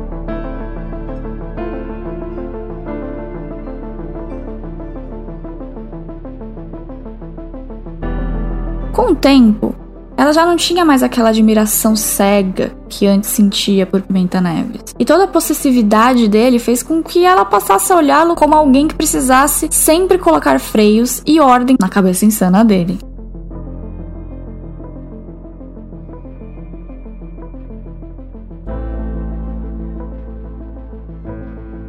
Ele só provava esse sentimento ao sentir-se cada vez mais desconfiado, por não saber lidar com o fato de que não poderia estar com ela o tempo todo, chegando a acreditar que quando ela queria estar sozinha, na verdade, queria estar com outras pessoas que não ele.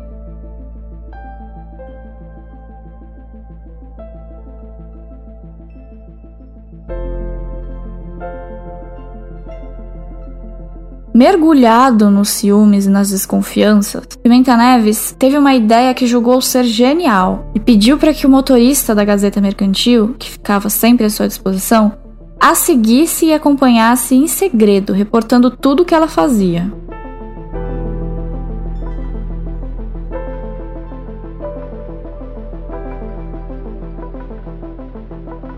Ao longo do tempo, na redação, todos perceberam o que o motorista de Pimenta Neves estava fazendo e passaram a olhar para o diretor com julgamento, visto o absurdo de designar um funcionário da empresa para tratar de questões pessoais, especialmente perseguir a namorada.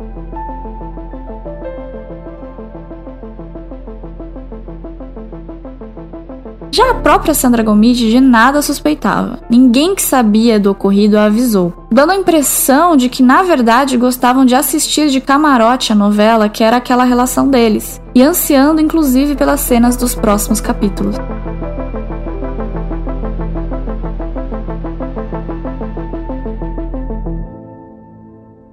Mesmo com ciúmes exacerbado de Pimenta Neves, Sandra Gomide era feliz no relacionamento quando estava com o jornalista apesar de saber que tinha se afastado de quase todos os seus amigos e amigas.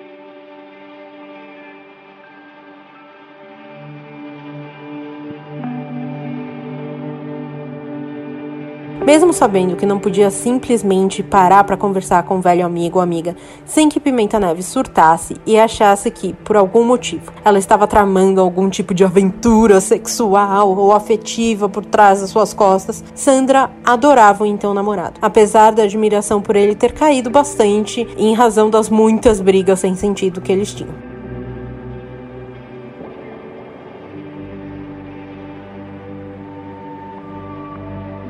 Porém, Sandra sempre foi de um gênio e personalidade muito fortes. E, naturalmente, quando Pimenta Neves começava com as suas crises de ciúme sem sentido, Sandra ficava bastante irritada e acabava perdendo a cabeça também, o que a aborrecia demais.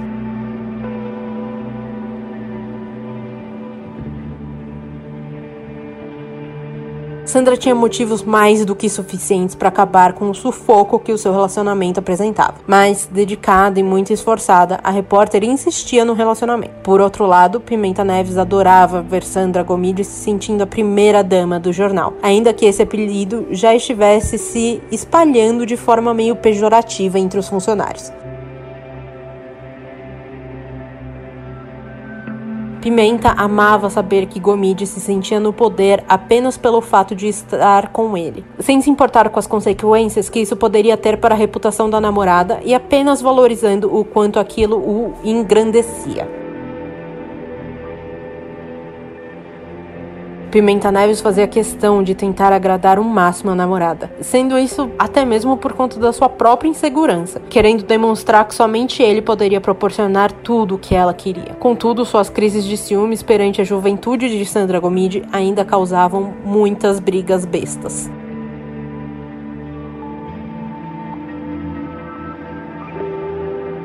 Tanto era que, sempre que brigavam, ele buscava prejudicá-la dentro da empresa, chegando até mesmo a rebaixá-la de repórter especial para um cargo que sabia que Sandra Gomide não iria gostar, fazendo isso por mero capricho e ciúmes.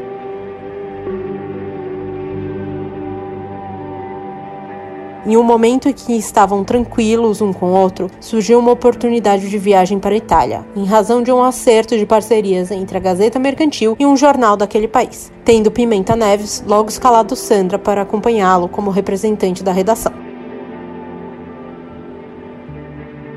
Lá, Sandra Gomide e Pimenta Neves viveram dias incríveis, nem parecendo que brigavam quase que toda semana antes da viagem. Não parecendo também o quanto Sandra sofria por não conseguir mais ser social como antes, o que adorava. Após todos os dias românticos um com os outros, ambos estavam nas nuvens quando voltaram, parecendo que estavam de fato no início do namoro. Contudo, tudo isso não durou muito tempo.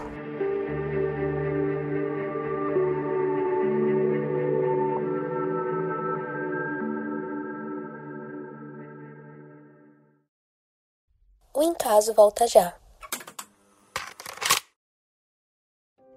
Agora os detetives do caso podem ser mais com planos que passam por 9, 20, 50 reais, os detetives podem agora serem de promotores do caso a magistrados, desembargadores e ministros, ou até fazerem parte do nosso seleto grupo de supremos do caso. Todos os cargos possuem benefícios exclusivos que você pode conferir procurando por arroba Encaso no PicPay ou procurando pelo Encaso lá na Aurelo.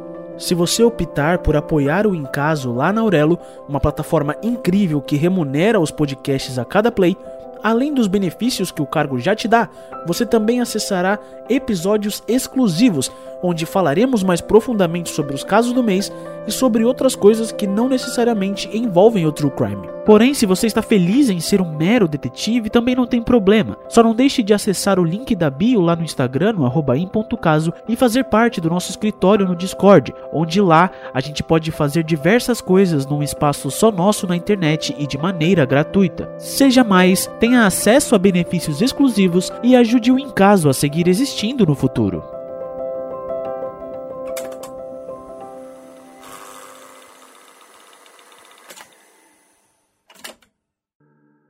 Ciúmes de Pimenta Neves fez com que a lua de mel na Itália não durasse muito tempo depois que retornaram.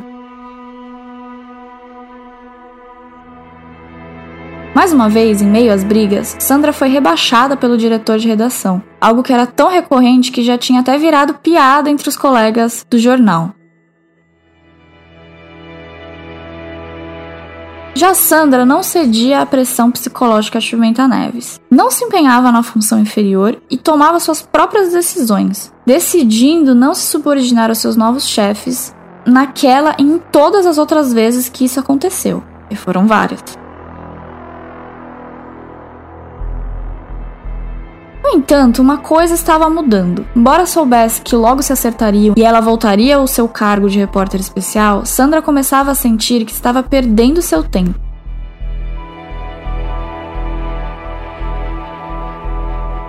Cansada dessas brigas e desejando espairecer um pouco, decidiu, após outra briga feia que teve com ele, aproveitar as folgas pendentes que tinha para passar um tempo nas praias da Baixada Santista. Já que tinha sido rebaixada mesmo, avisou apenas a sua chefe, pegou o carro e foi tirar esse tempo sozinha que tanto fazia falta.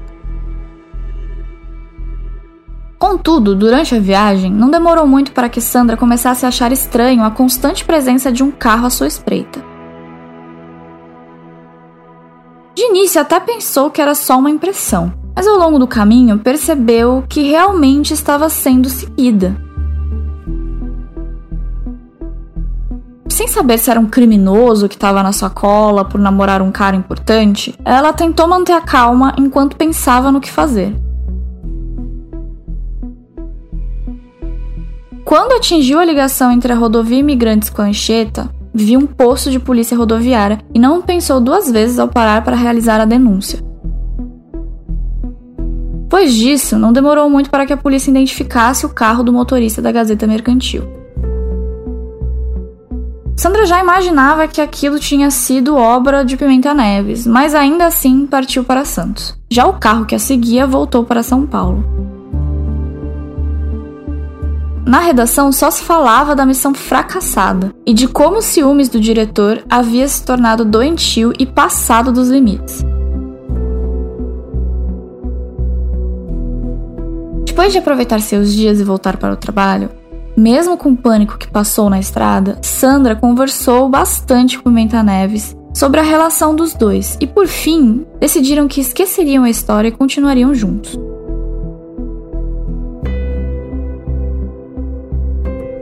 Pouco tempo depois, a coordenadora do caderno C da Gazeta estava de saída do jornal e Pimenta Neves pensava em indicar a namorada para assumir o cargo. Sandra ficou radiante com a possibilidade de ocupar um cargo tão importante e ainda mais com o salário que poderia receber.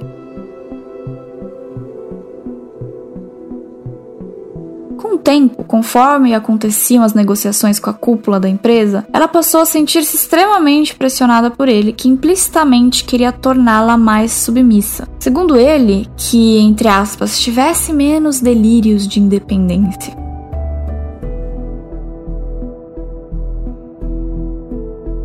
Como os das outras vezes, ele conseguia levá-la pela conversa. Apenas porque, no fundo, a Sandra acreditava que conseguia reverter essas condições e seguir com a sua vida normalmente. E que a fase ruim entre os dois passaria e eles voltariam a se entender. Como também aconteceu todas as outras vezes.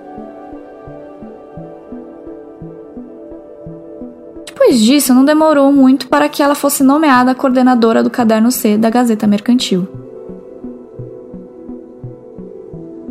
Ela ficou radiante com a notícia, sem imaginar que com o tempo as coisas apertariam de certa forma.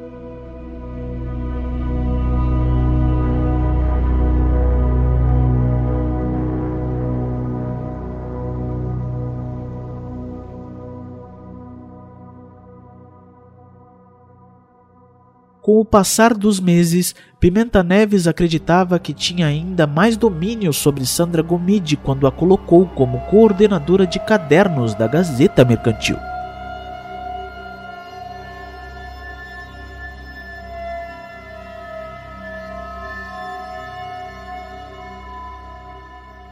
Sandra, por sua vez, passou a realizar o seu trabalho, mas, como sempre, sob a sombra de seu namorado, não recebendo muito apreço de seus comandados no caderno.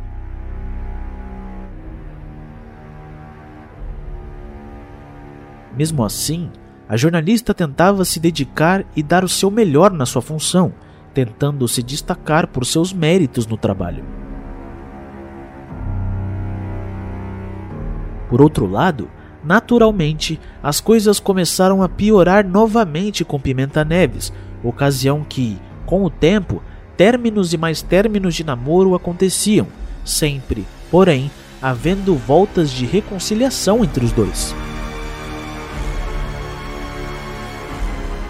Sandra se dedicava muito a seu trabalho e, estando de certa forma afastada de amizades, gostava de colocar sua mente em 100% do trabalho e no que acreditava que seria bom para o caderno.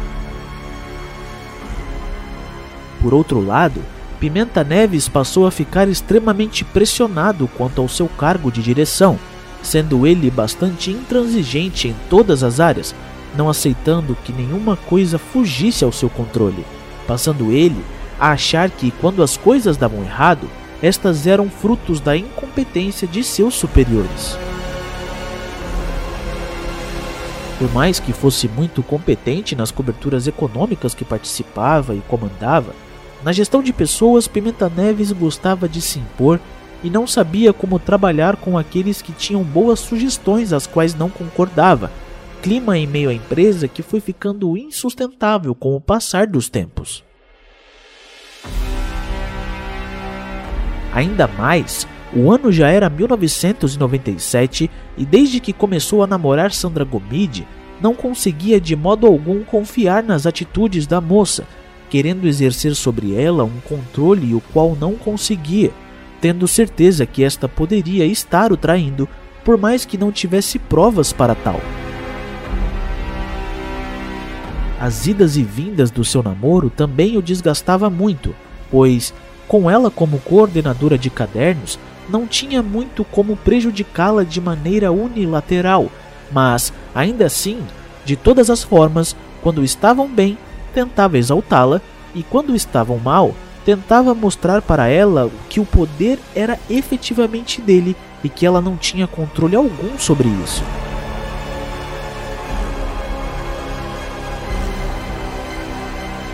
Contudo, este poder que achava que tinha estava se esvaindo, pois, com o tempo, os donos da Gazeta não estavam satisfeitos com o comportamento e com a gestão de Pimenta Neves, por mais que tivessem grande apreço pelo profissional que o mesmo era e por seu currículo inabalável.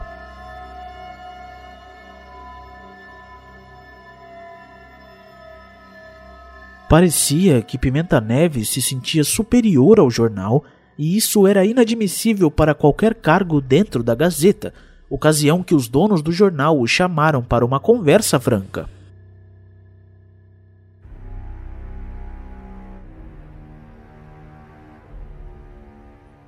Esta conversa ocorreria na fazenda da família dos donos, tamanha era a confiança e consideração que tinham por Pimenta Neves como pessoa.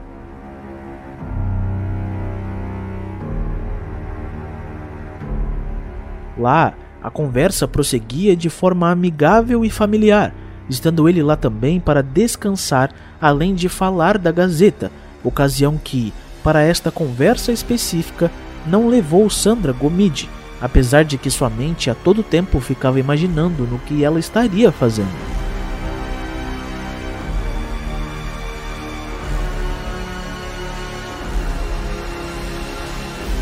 Na fazenda, puderam conversar sobre muitas coisas e, claro, uma delas era sua gestão como diretor na redação na Gazeta, bem como de diretor geral do jornal, ocasião que, talvez influenciado pela quantidade de vinho que estavam ingerindo, Pimenta Neves passou a falar muito mal de seu chefe e diretor da Gazeta, um dos irmãos dos donos do local, em tom alto, debochado e de revolta.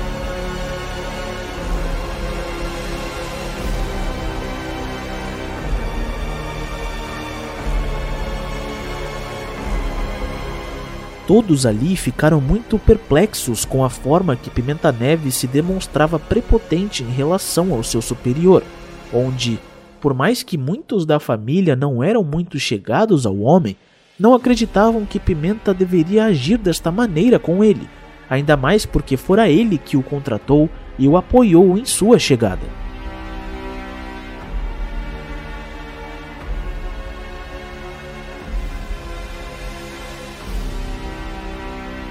O diretor do jornal ainda era da família e tal ato de Pimenta Neves era quase que ultrajante, tendo todos eles considerado um ato de traição por parte do chefe da redação, parecendo que ele queria almejar o cargo que estava acima dele.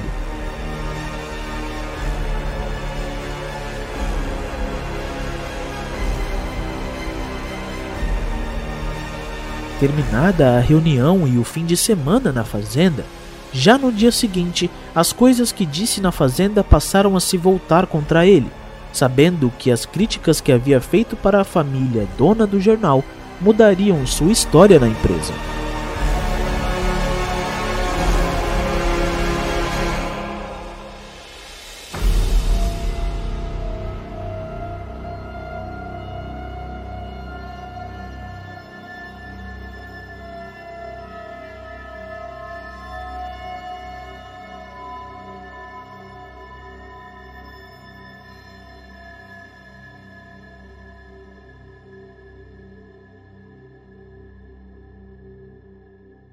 Sandra Gomide estava preocupada com os rumores que estavam correndo pelos corredores do jornal.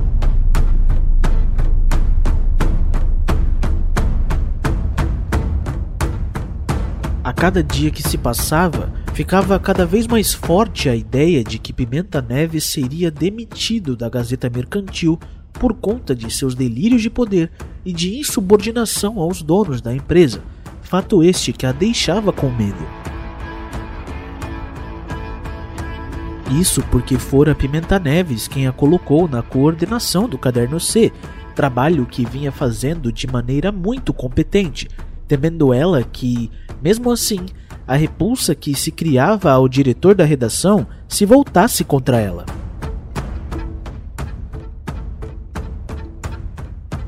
A quem lhe perguntava, Sandra dizia que nada sabia, mas em conversa com o seu ora namorado, ora não, Pimenta Neves confessou que sabia que estava ameaçado, mas, ainda assim, tinha uma última cartada. Pimenta Neves queria deixar sua marca no jornal e, para isso, decidiu que uma reformulação completa no clássico design do jornal impresso da Gazeta Mercantil deveria ser feita, a fim de que pudesse colocar do modo que sempre quis, mas nunca o deixaram. Como estava ameaçado por conta de sua boca grande, Pimenta Neves acreditava que não tinha nada a perder e, de maneira unilateral, mandou que fosse aplicada as mudanças, sem que qualquer consulta com designers profissionais fossem feitas.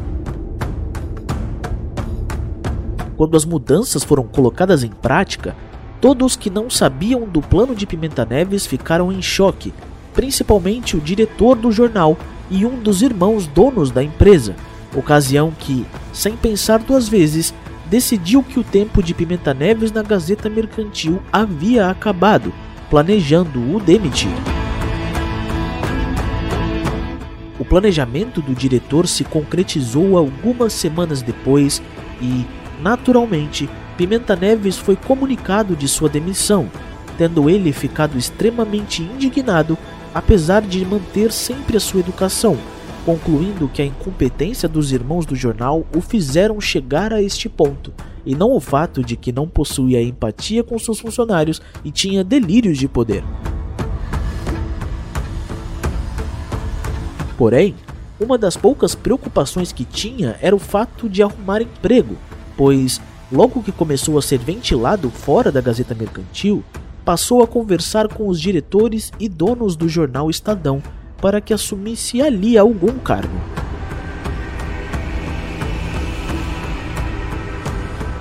A maior preocupação de Pimenta Neves era, na verdade, como ele iria vigiar Sandra Gomide estando fora da mesma empresa que ela, apesar de que, no momento de sua demissão, pediu para que não houvesse retaliações à sua namorada, dizendo que ela saberia manter o emprego sem que estivesse por perto. Na redação, todos estavam chocados com a notícia da demissão de Pimenta Neves, mas, ao mesmo tempo, a maioria encontrava-se aliviada com este fato, apesar do clima tenso entre a direção e com a falta de identidade que a empresa passou a ter com o novo design.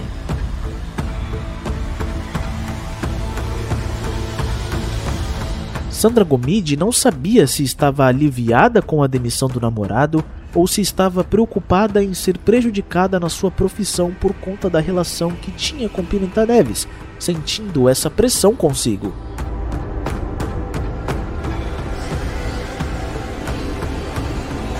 Pimenta Neves, demitido da Gazeta Mercantil, decidiu descansar por um mês, preparando nesse tempo a solução de suas preocupações já sabendo ele que, Dali a este tempo, assumiria como novo diretor executivo de redação no Estadão.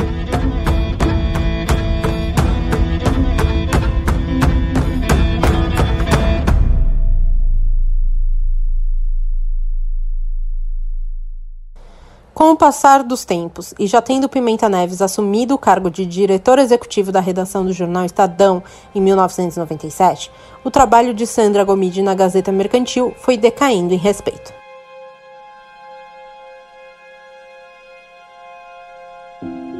Os jornalistas, que sempre viram Sandra apenas como uma repórter convencional, sem brilhantismo algum, passaram a ser cada vez mais insubordinados à chefe do Caderno C, apesar de todos os esforços de Sandra em provar o seu valor e capacidade. As promessas de que não haveria represálias contra Gomide, aos poucos, foram sendo colocadas de lado, e os seus diretores e colegas jornalistas passaram a olhar para ela com desdém e chacota, achando que ela só estava onde estava por causa do namorado poderoso, nem mesmo dando uma chance para Sandra. Para piorar, as brigas e idas e vindas com Pimenta haviam crescido mais do que nunca, pois, afastado da rotina diária da namorada, suas desconfianças dobraram de tamanho.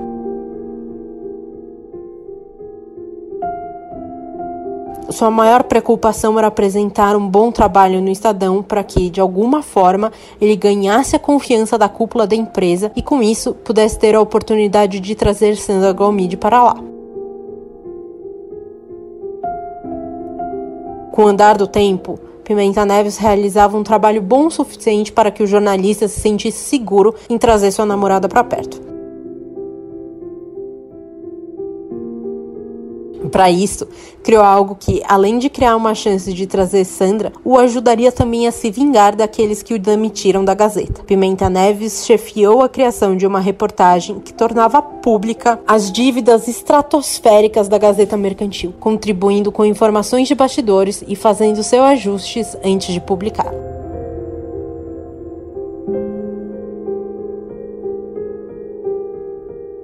A notícia caiu como uma bomba dentro da Gazeta Mercantil e Sandra Gomide pressentiu que todo o ódio que estavam sentindo de Pimenta naquele momento recairia sobre ela, já não acreditando ela que seguiria com seu emprego no jornal, quanto mais o cargo do qual tanto gostava, apesar de tudo.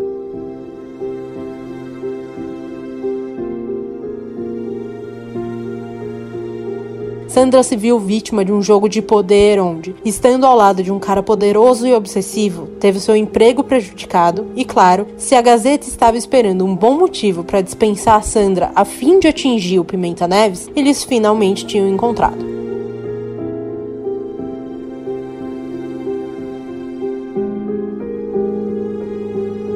Assim, não demorou para Sandra Gomide ter sua demissão oficializada, quase um ano depois de ficar sob o comando do Caderno C, sem a proteção do seu namorado.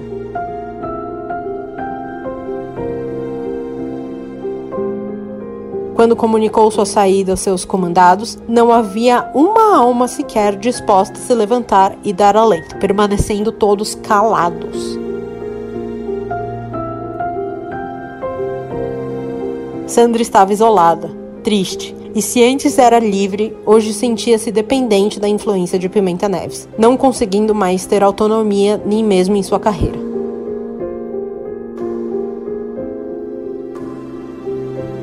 Assim, não havia o que fazer para ela, a não ser aceitar essa nova realidade.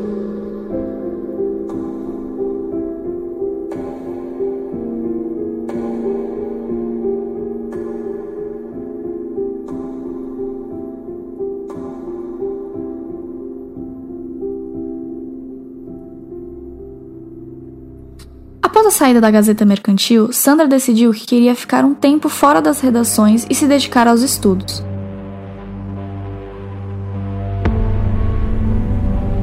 Pimenta Neves também concordou que ela deveria ficar fora de cena por um tempo, a fim de que rumores não circulassem e a prejudicasse ainda mais. Apesar disso, ele não tinha desistido de exercer seu controle sobre a namorada e não poupava esforços para continuar a usar a empresa que trabalhava para isso, tendo designado outro funcionário para segui-la e averiguar se realmente cumpria os compromissos e horários que dizia. Todo modo, ele ainda tinha planos de levar Sandra para o Estadão e já tinha conquistado a confiança da cúpula para isso. Ao mesmo tempo, sentia que as coisas deveriam ser feitas no momento certo para que tudo soasse natural.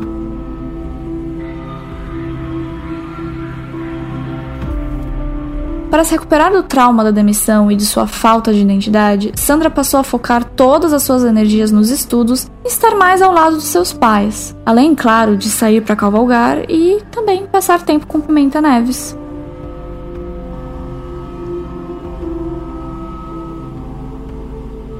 Conforme o tempo passava e ela ia superando a demissão melancólica da Gazeta Mercantil, a jornalista passou a finalmente ter propostas de empregos. Interessou-se por algumas e comentou sobre elas com seu namorado.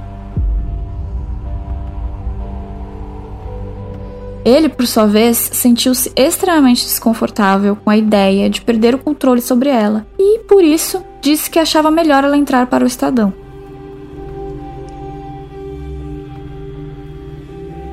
Sandra ficou extremamente confusa.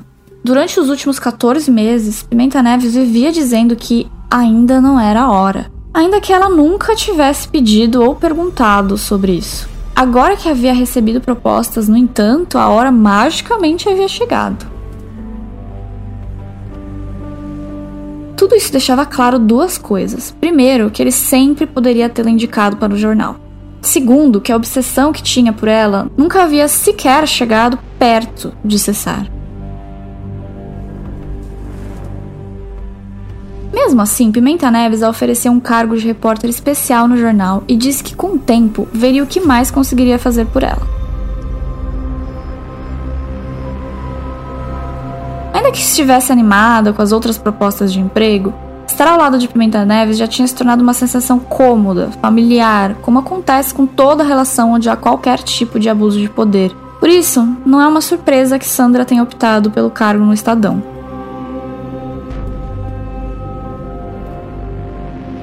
Mesmo com as brigas que tinham pelos ciúmes dele, e mesmo com sentimentos estranhos em relação à situação, acreditava que tudo isso era pequeno perto da oportunidade de trabalhar em um jornal tão importante e que conseguiria lidar com seus problemas.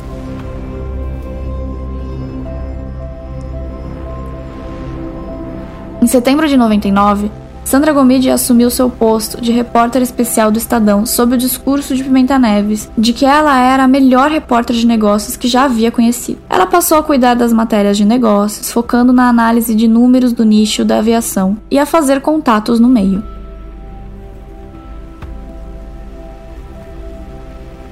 Enquanto isso, apesar de tê-la indicado para o cargo pura e simplesmente porque tinha medo de perder o controle com Sandra longe, trabalhando em outro lugar, Pimenta Neves agora tinha outro medo, de que ela ganhasse mais autoconfiança a ponto de crescer sozinha sem a sua ajuda.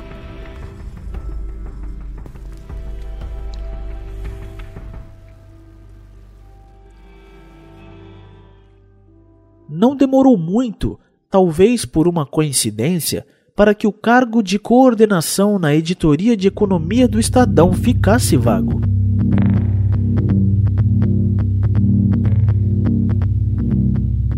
O diretor anterior havia sido transferido para outra área por Pimenta Neves, fato este que reforçou a ideia de que, muito provavelmente, Sandra Gomide seria indicada à vaga. Obviamente, o esperado aconteceu e Sandra foi indicada por Pimenta Neves para assumir um cargo tão importante como este, apesar de que as brigas com o namorado permaneciam acontecendo quase que frequentemente. Assim, demorou pouco tempo para que a indicação fosse aprovada pela cúpula do Estadão, tendo ela assumido a posição e logo começado a liderar diversos jornalistas, o que não foi muito bem recebido não sendo a transição dela entre repórter especial e editora muito tranquila.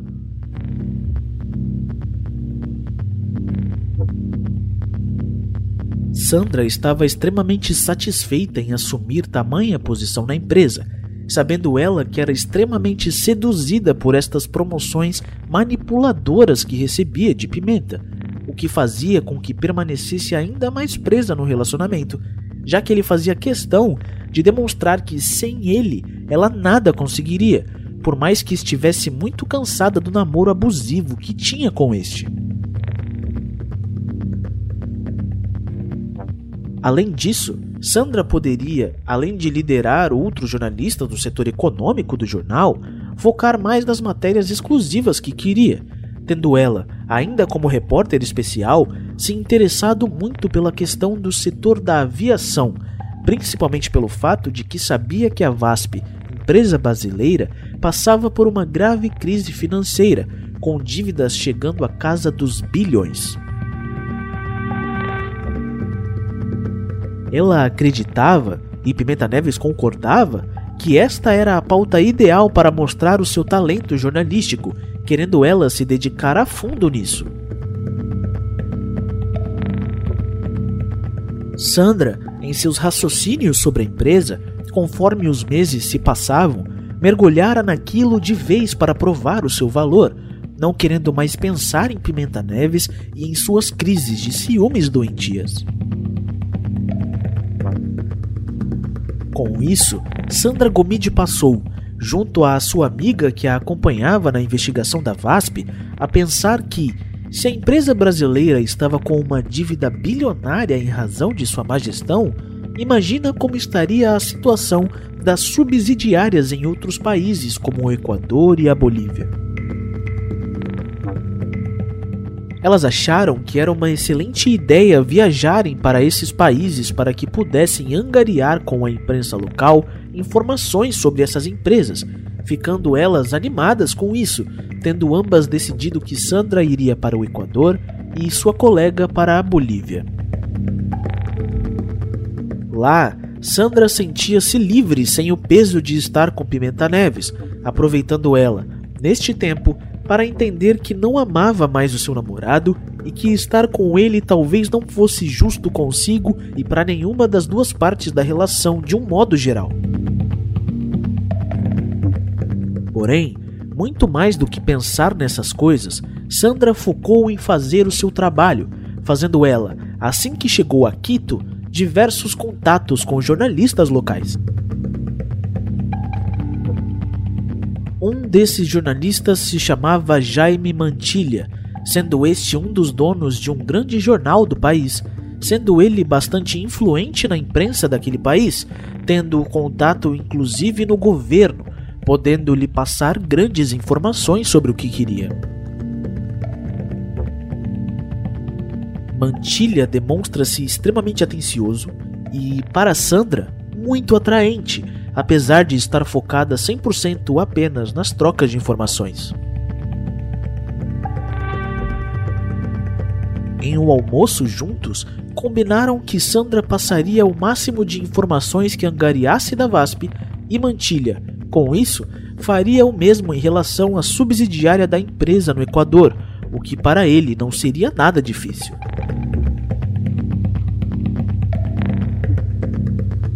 Nos cinco dias em que passou em Quito, Sandra e Mantilha puderam almoçar algumas vezes e, além de falarem sobre trabalho, puderam conversar sobre assuntos que tinham em comum, principalmente cavalos, amando Sandra poder falar sobre os dois que tinha.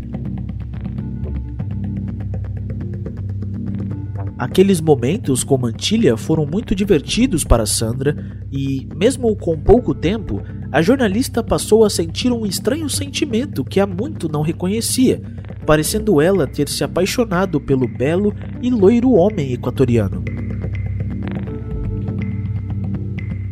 Em certo ponto, ela sabia que ambos flertaram de maneira mais intensa, por mais que tenha ficado mal em relação a isso, dado o relacionamento que tinha com Pimenta Neves.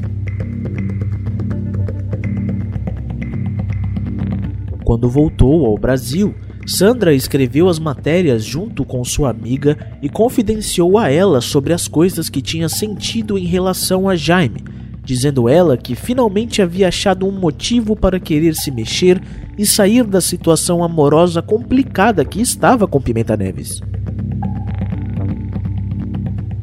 Ainda que o jornalista estrangeiro não tenha dado nenhum indício de que teriam algo, Sandra só queria terminar com Pimenta Neves, pois no fundo, as brigas e ciúmes do homem tornaram o relacionamento algo muito ruim, percebendo ela que não o amava mais.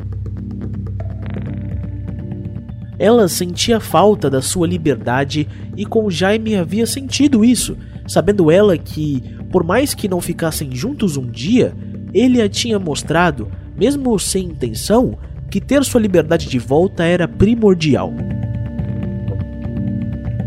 Com o passar das semanas, Sandra e Jaime trocaram alguns e-mails, e isso só foi reforçando a ideia de que precisava urgentemente terminar o seu relacionamento, sendo que dessa vez não haveria as idas e vindas patéticas de antes.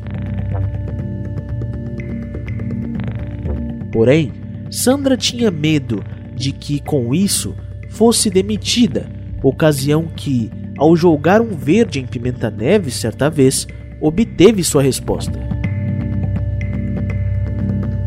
Este disse que a demitiria sem pensar duas vezes, o que a fez, por um momento, repensar sua decisão. Sandra Gomide, mesmo com o que disse Pimenta Neves, decidiu que era hora de dar um verdadeiro fim ao seu relacionamento.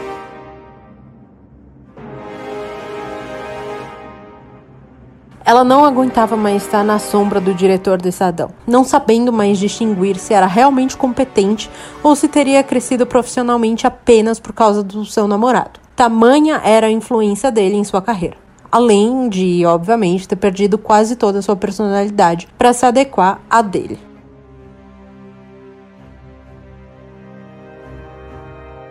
Porém, tendo conhecido Jaime, ela se sentiu ela mesma de novo, livre, alegre e tão amante da vida como antes.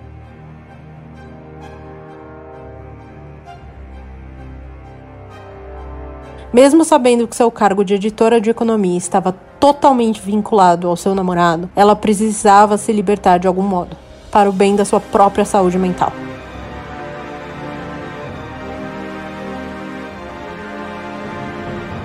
ela passou a colocar isso em prática, se afastando dele lentamente, indo constantemente cavalgar sem o namorado ou indo sozinha para Ibiúna, onde seus pais tinham um sítio.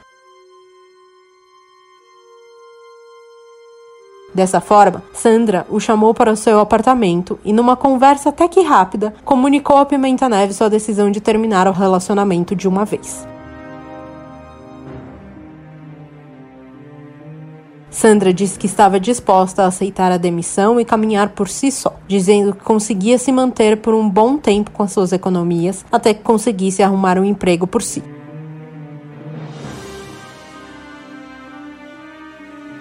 Pimenta Neves estava totalmente estarrecido com a notícia, não querendo aceitar que o controle que tinha em Gomide havia chegado ao fim, passando a dizer que a amava muito e que a queria por perto.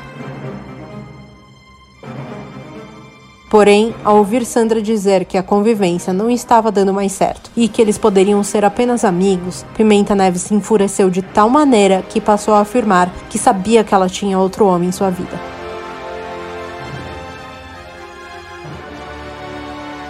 Sandra estava confuso, porque como que ele poderia saber do Jaime? e estava também ofendida. E conforme Pimenta Neves ia gritando enquanto saía que tinha feito ela como uma profissional e que agora ele destruiria a carreira dela, a jornalista tinha cada vez mais certeza da sua decisão, não querendo mais aquele homem controlador e agressivo na sua vida. No dia seguinte, na segunda-feira, Pimenta Neves tratou de cumprir sua promessa feita na noite anterior, oficializando a demissão de Sandra. Gomide, com a cabeça em pé e inabalável, na segunda-feira mesmo, tratou de ir realizar o tradicional exame demissional, onde lá tinha que passar por um questionário. Ali, no campo que perguntava o que achava ter sido o motivo da sua demissão, não pestanejou em denunciar seu ex-namorado, dizendo que só tinha sido demitida por ter terminado o namoro com o diretor da empresa. E de fato, ninguém entendia por que Sandra havia sido demitida, senão por esse fato, já que até então Pimenta Neves dizia que a sua namorada era a melhor jornalista de economia que ele conhecia. Ele dizia agora, porém, que ela era incompetente e incapaz para o seu cargo.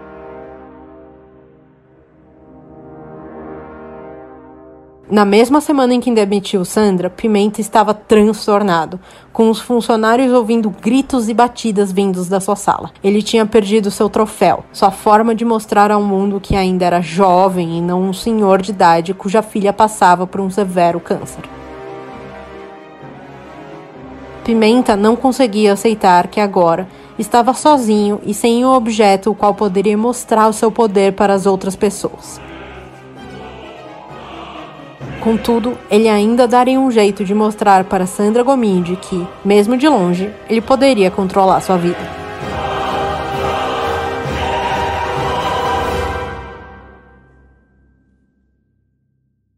Pimenta Neves passou a fazer ligações para seus contatos em todas as redações de jornal que conhecia.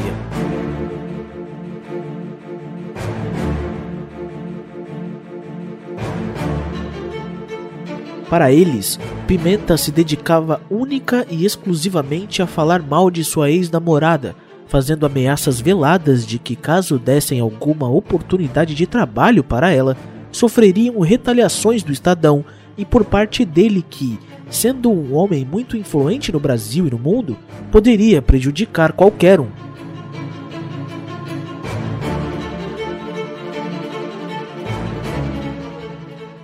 Pimenta estava também transtornado por Sandra Gomide ter dito a verdade em sua entrevista demissional, o que ocasionou em diversos burburinhos na redação do Estadão, o fazendo perder bastante prestígio e admiração, já que para os jornalistas era inadmissível uma pessoa ser demitida somente por aquele fato, ainda que não tivessem tanto apreço assim por Sandra.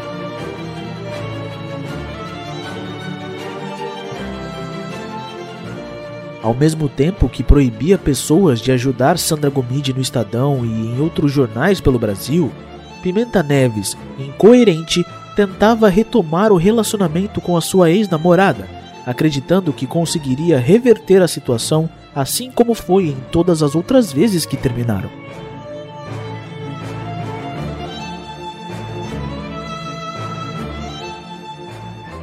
Pimenta tentou mandar e-mails, conversar com os pais de Sandra, conversar com amigos de Sandra, mas, incrivelmente, de uma hora para outra ele percebeu que a jornalista passou a ser inacessível, pensando ele que ela estava se sentindo muito famosa, o que o irritava de certo modo, já que para ele ela não poderia simplesmente o ignorar depois de ter feito tanto pela carreira dela.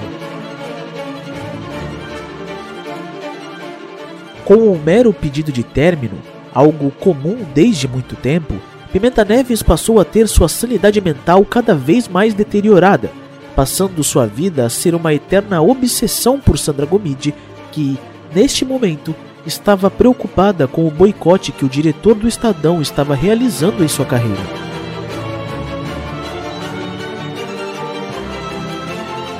Para Pimenta Neves, Sandra teria de ser a sua eterna dependente, o que naturalmente o fazia pensar que poderia fazer o que quisesse com a vida da mesma, tendo delírios de que o corpo, a mente e a alma de sua ex-namorada o pertenciam, perdendo aquela pinta de homem centrado, educado e culto.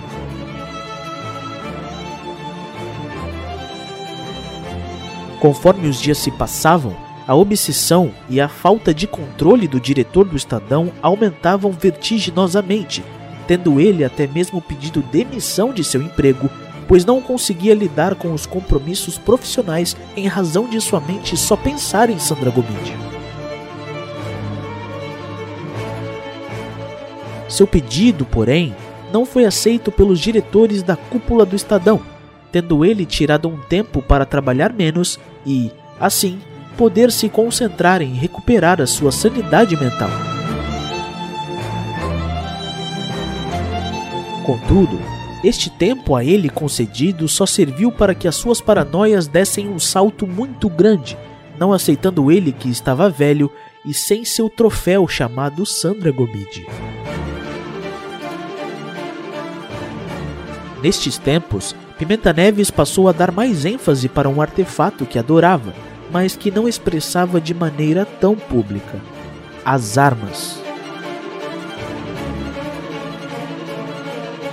O diretor do Estadão passou a focar sua energia no assunto, sendo ele, desde sempre um grande adepto do porte destas, por mais que não saísse por aí andando com uma.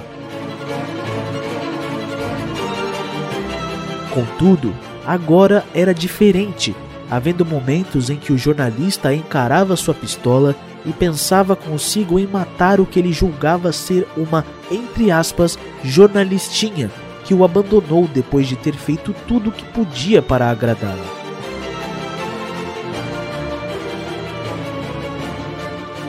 Em seus devaneios e loucuras, este só conseguia andar de um lado para o outro imaginando Sandra Gomide esbarrando em outros homens e as roupas e os presentes que deu a ela, o que o fazia socar as paredes e dar gritos solitários de xingamento a ex. Pimenta Neves, aos poucos, foi tratando como verdade que, de fato, Sandra Gomide apenas o usou, precisando ele fazer alguma coisa para que ela tivesse o que merecia. No dia 5 de agosto de 2000, após mais um dia tentando, sem sucesso, realizar contatos para entrevistas de emprego, Sandra Gomide sentiu o coração acelerar ao encontrar a porta do seu apartamento destrancada. Entrou com cautela, percebendo que estava tudo meio bagunçado, o que até era comum. Após não dar falta de nada, concluiu que havia mesmo esquecido a porta estrancada e até sentiu-se aliviada. Sandra seguiu até o seu quarto, mas logo o coração disparou de novo quando, do nada, Pimenta Neves pulou para fora do guarda-roupa, a empurrando de volta para a sala e a jogando contra o sofá, chamando-a de vadia e confessando que havia grampeado seu telefone dizendo saber detalhes do relacionamento dela com o equatoriano.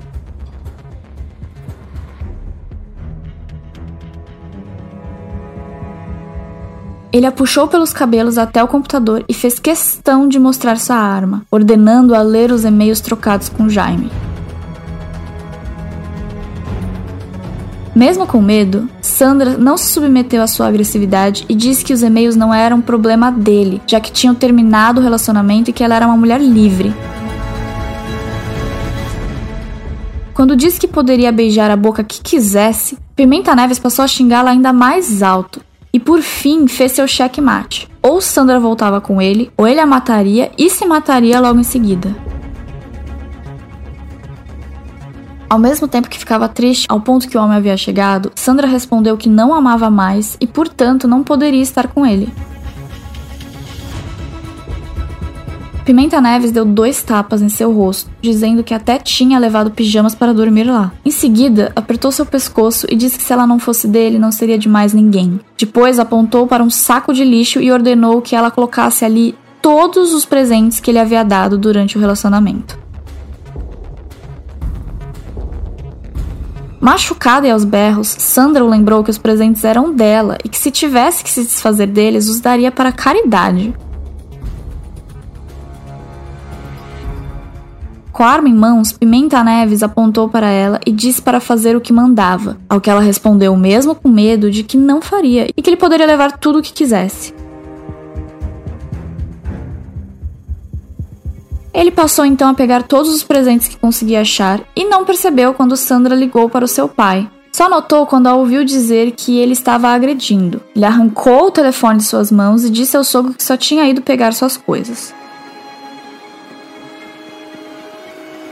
João Gomide tratou de pegar sua pistola e partiu para a casa de Sandra, que ficava a apenas 20 minutos de distância. Quando chegou, Encontrou apenas a filha esparramada, machucada e com dor. Pimenta Neves foi embora logo após falar com ele ao telefone. Com Sandra tremendo de raiva, tristeza, angústia e dor emocional e física, João acompanhou até uma delegacia para abrir um boletim de ocorrência contra Pimenta Neves. Sandra passou a morar na casa dos pais, escondida e com medo de que pudesse ser morta, e um segurança designado por seu pai passou a acompanhá-la todas as vezes que saía, até que a poeira baixasse. Além disso, a família também passava bastante tempo no sítio, onde sentiam-se mais tranquilos.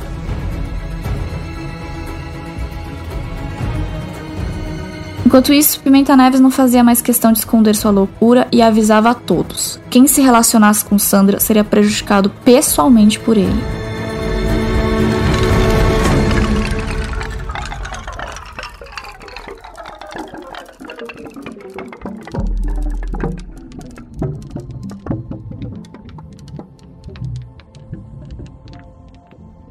Sandra Gomide estranhou quando, ao acordar no dia seguinte ao almoço tenso que tiveram com Pimenta Neves no sítio, uma cesta cara de café da manhã a esperava na mesa.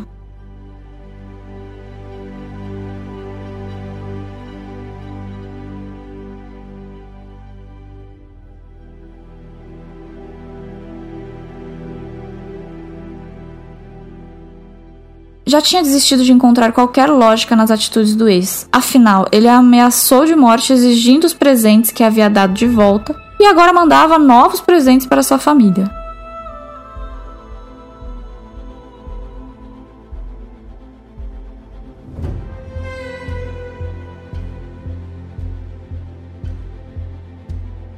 Ela viu quando seu pai acordou e a mãe contou sobre a cesta de café da manhã. João ficou extremamente nervoso e, percebendo que a conversa que tiveram no dia anterior não tinha adiantado de nada, pegou a cesta e a jogou no lixo, dizendo que não se venderiam por presentinhos de merda.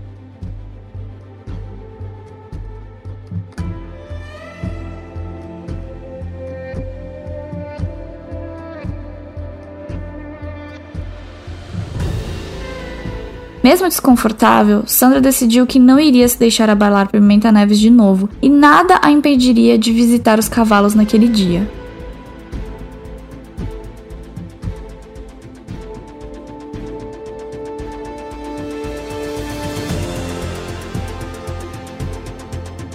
Convidou as sobrinhas para irem com ela até o açougue, depois preparou o almoço, ansiosa para também levá-las para ver os cavalos e brincar com os coelhos que haviam no local.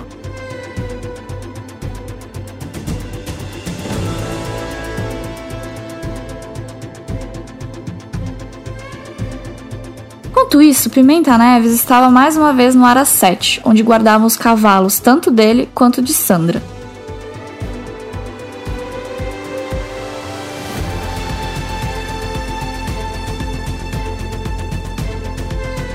Todos, inclusive o dono do Aras, notaram que o homem estava mais quieto que o normal, dando uma atenção aos cavalos de uma forma que nunca havia dado.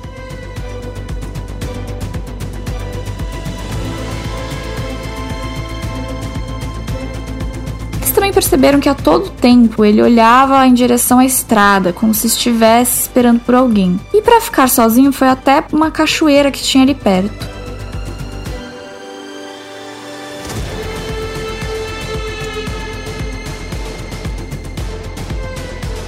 Depois do almoço, Sandra vestiu sua calça culote bege, uma camisa branca e um sapato, animada com a tarde que passaria com as meninas.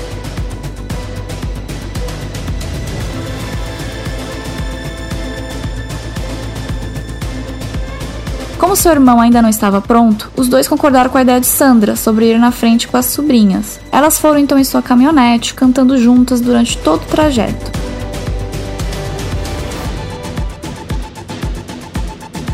Toda a animação, Sandra não percebeu quando cruzou com o carro de Pimenta Neves, que ia embora depois de esperar muito tempo para encontrá-la lá.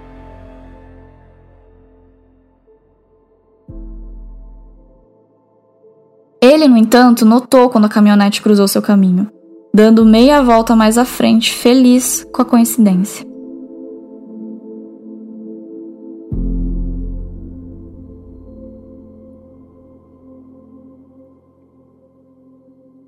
Pimenta Neves passou a seguir o carro de Sandra Gomide no momento que a viu cruzar pelo seu. Ele sabia que ela estava indo ao Aras, estando satisfeito por conhecê-la tão bem a ponto de saber disso, lamentando, porém, o fato de não ter tido tanta paciência para ficar esperando-a no local. Muito se engana quem pensa que os delírios de Pimenta Neves haviam passado, estando eles num patamar ainda mais elevado, onde, já sabendo conviver com eles, conseguia disfarçar perante as pessoas, agindo de maneira fria e calculista. Para ele, nada mais importava a não ser estar com Sandra Gomide novamente. Enquanto olhava o carro alguns metros à sua frente, só conseguia pensar que queria acabar com aquela mulher que, segundo ele mesmo, havia o usado de maneira torpe e vil, jogando-o fora como se fosse um objeto qualquer. Ao chegar no estacionamento do Aras, pôde ver quando as sobrinhas de Sandra saíram correndo em direção oposta à dela, partindo para onde ficavam os coelhos do local. Este era o momento perfeito de se aproximar, pois, sozinha, esta se encaminhava para o estábulo onde seus cavalos ficavam. Sandra Gomide tomou um tremendo susto quando Pimenta Neves se aproximou de maneira incômoda e pediu para que pudessem conversar, tratando ela logo de dizer, ainda que com o coração acelerado, que nada tinha para conversar com ele. Ao ver que Pimenta Neves insistia, Sandra Gomide, estressada e com medo, disse que isso era problema dele momento que desesperou ao ver seu ex-namorado se avançar em seu corpo e segurar pelos punhos.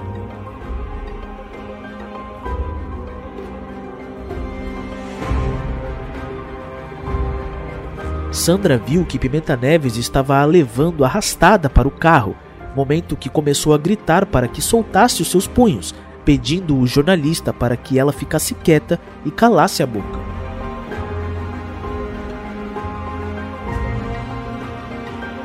Ao tentar empurrá-la para dentro do seu veículo, Pimenta Neves não teve forças para conter as tentativas de desvencilhamento desesperadas de Sandra, momento que, enquanto abria a porta do veículo, Sandra se soltou do ex-namorado.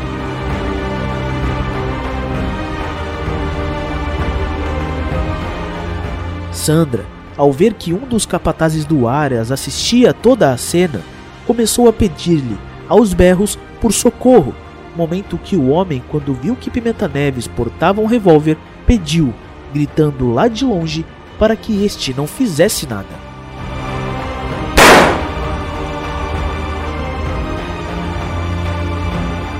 Enquanto Sandra corria e se afastava de Pimenta Neves, de repente sentiu que suas pernas não mais obedeciam aos seus comandos e, de uma hora para outra, caiu em direção ao solo, sentindo suas costas queimarem como se tivessem colocado fogo nela, enquanto a ardência penetrava fundo em todas as partes que poderia sentir.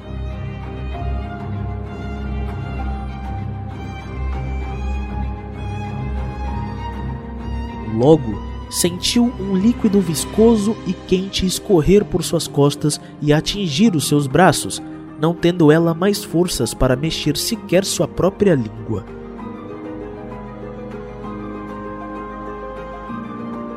Pimenta Neves, caminhando lentamente, viu quando Sandra perdeu a consciência e desmaiou em sua frente, onde, ao se aproximar daquele corpo, o observou por alguns segundos com um olhar fundo e frio, momento que, a queima-roupa, deu-lhe um tiro de misericórdia próximo à orelha esquerda, onde, em seguida, lento, calmo, sereno e convicto, partiu em direção a seu carro e foi embora.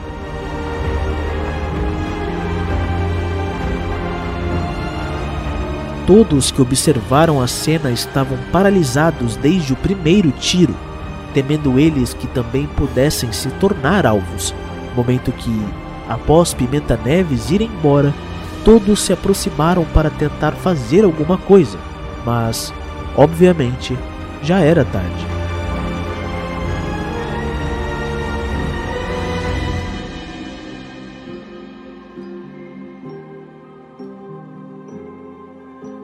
Pimenta Neves, um mundialmente renomado jornalista, agora não era mais do que um assassino convicto, certo do que havia feito e até mesmo planejado, não havendo mais currículos e cargos que fizessem esta realidade mudar.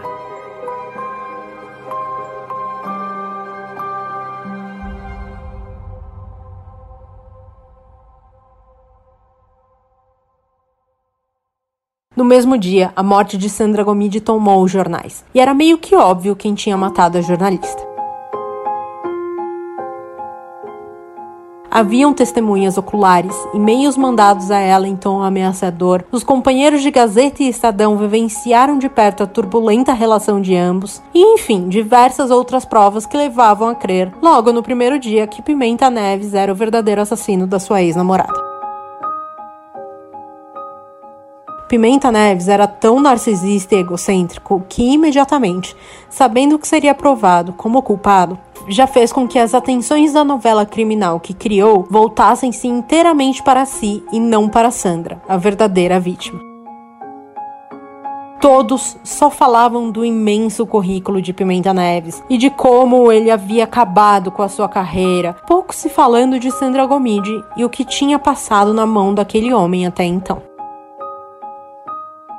Pouquíssimo tempo antes de se apresentar para confessar o crime, Pimenta Neves foi internado por um grave problema de saúde, indo parar na UTI. A novela sobre seu estado de saúde movimentava os cadernos de notícia e as mídias televisivas. E pouco se falava sobre a forma cruel como tirou a vida de uma jornalista jovem, competente e que apenas queria se libertar daquele relacionamento abusivo.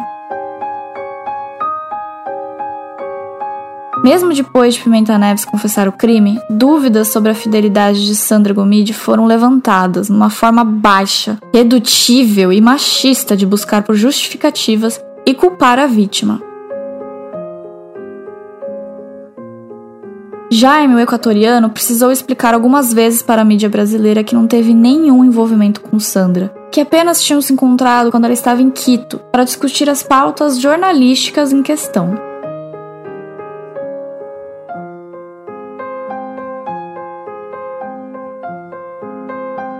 Pimenta Neves chegou a utilizar a teórica traição de Sandra Gomide para de fato justificar seus atos, tendo ele até mesmo sido acolhido por alguns colegas jornalistas que tinha.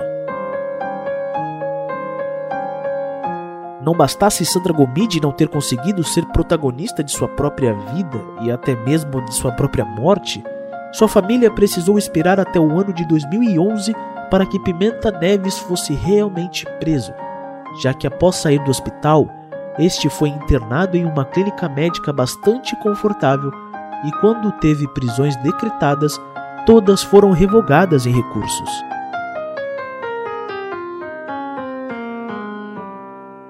Pimenta Neves, que desde 2016 cumpre pena em regime aberto após ser condenado a 19 anos de prisão, conseguiu o seu objetivo.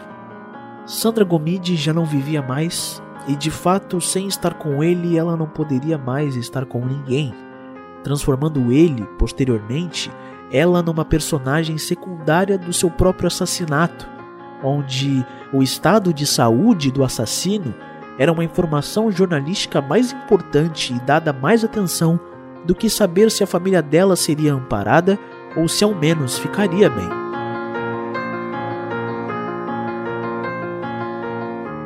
Sandra morreu por não querer mais ser um troféu de Pimenta Neves e por querer ser livre novamente e não mais uma pessoa dependente de um homem que fazia com a sua vida o que ele bem entendesse.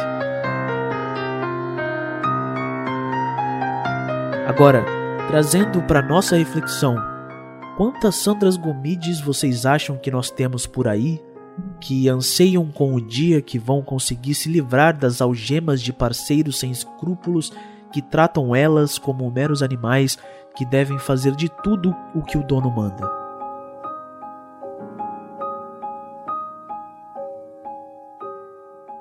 Quantas mulheres diariamente são agredidas, violadas e privadas de sua liberdade somente por desejarem ter escolhas do que vão fazer do que vão colocar para vestir, da forma como vão se portar, do quem vão falar ou de quem serão amigas.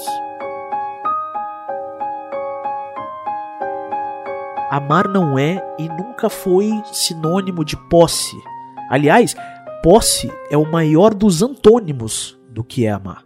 Amar é entender que, mesmo livres, podemos andar juntos, lado a lado, rumo aos nossos objetivos não podendo a gente jamais aceitar que as mulheres tornem-se figuras dependentes de homens, que no fundo só querem utilizá-las, assim como Pimenta Neves fez com a Sandra Gomes.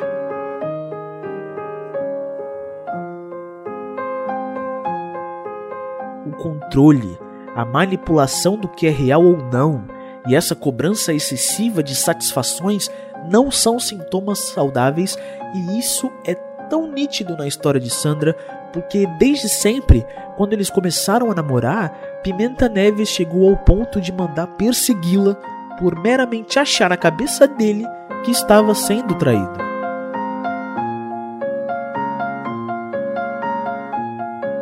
Se o seu parceiro ou parceira não confia em você, esse relacionamento, desculpa falar, nunca vai ser satisfatório e sempre vai ter mais e mais problemas.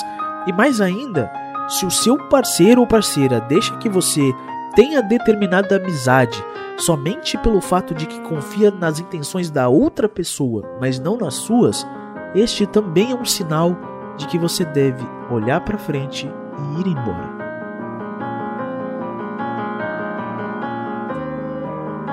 Talvez, se a Sandra tivesse terminado lá no início do relacionamento, as coisas poderiam ser diferentes? Sim, talvez, mas nunca, nunca mesmo se sinta culpada pelas atrocidades e devaneios de alguém em sua vida que acha que tem o direito de te cobrar algo que deve ser resolvido apenas internamente dentro dela, sabe? Nunca se sinta culpada por se manter num relacionamento assim, porque realmente eu imagino o quão difícil é sair de algo manipulador e algo que mexe tanto com o nosso psicológico e tanto com a nossa mente. Mas saiba, nunca jamais hesite em discar 180 caso esteja passando por alguma situação de violência e por favor não tenha medo, porque realmente o silêncio pode te matar e você não está sozinha para sair dessa.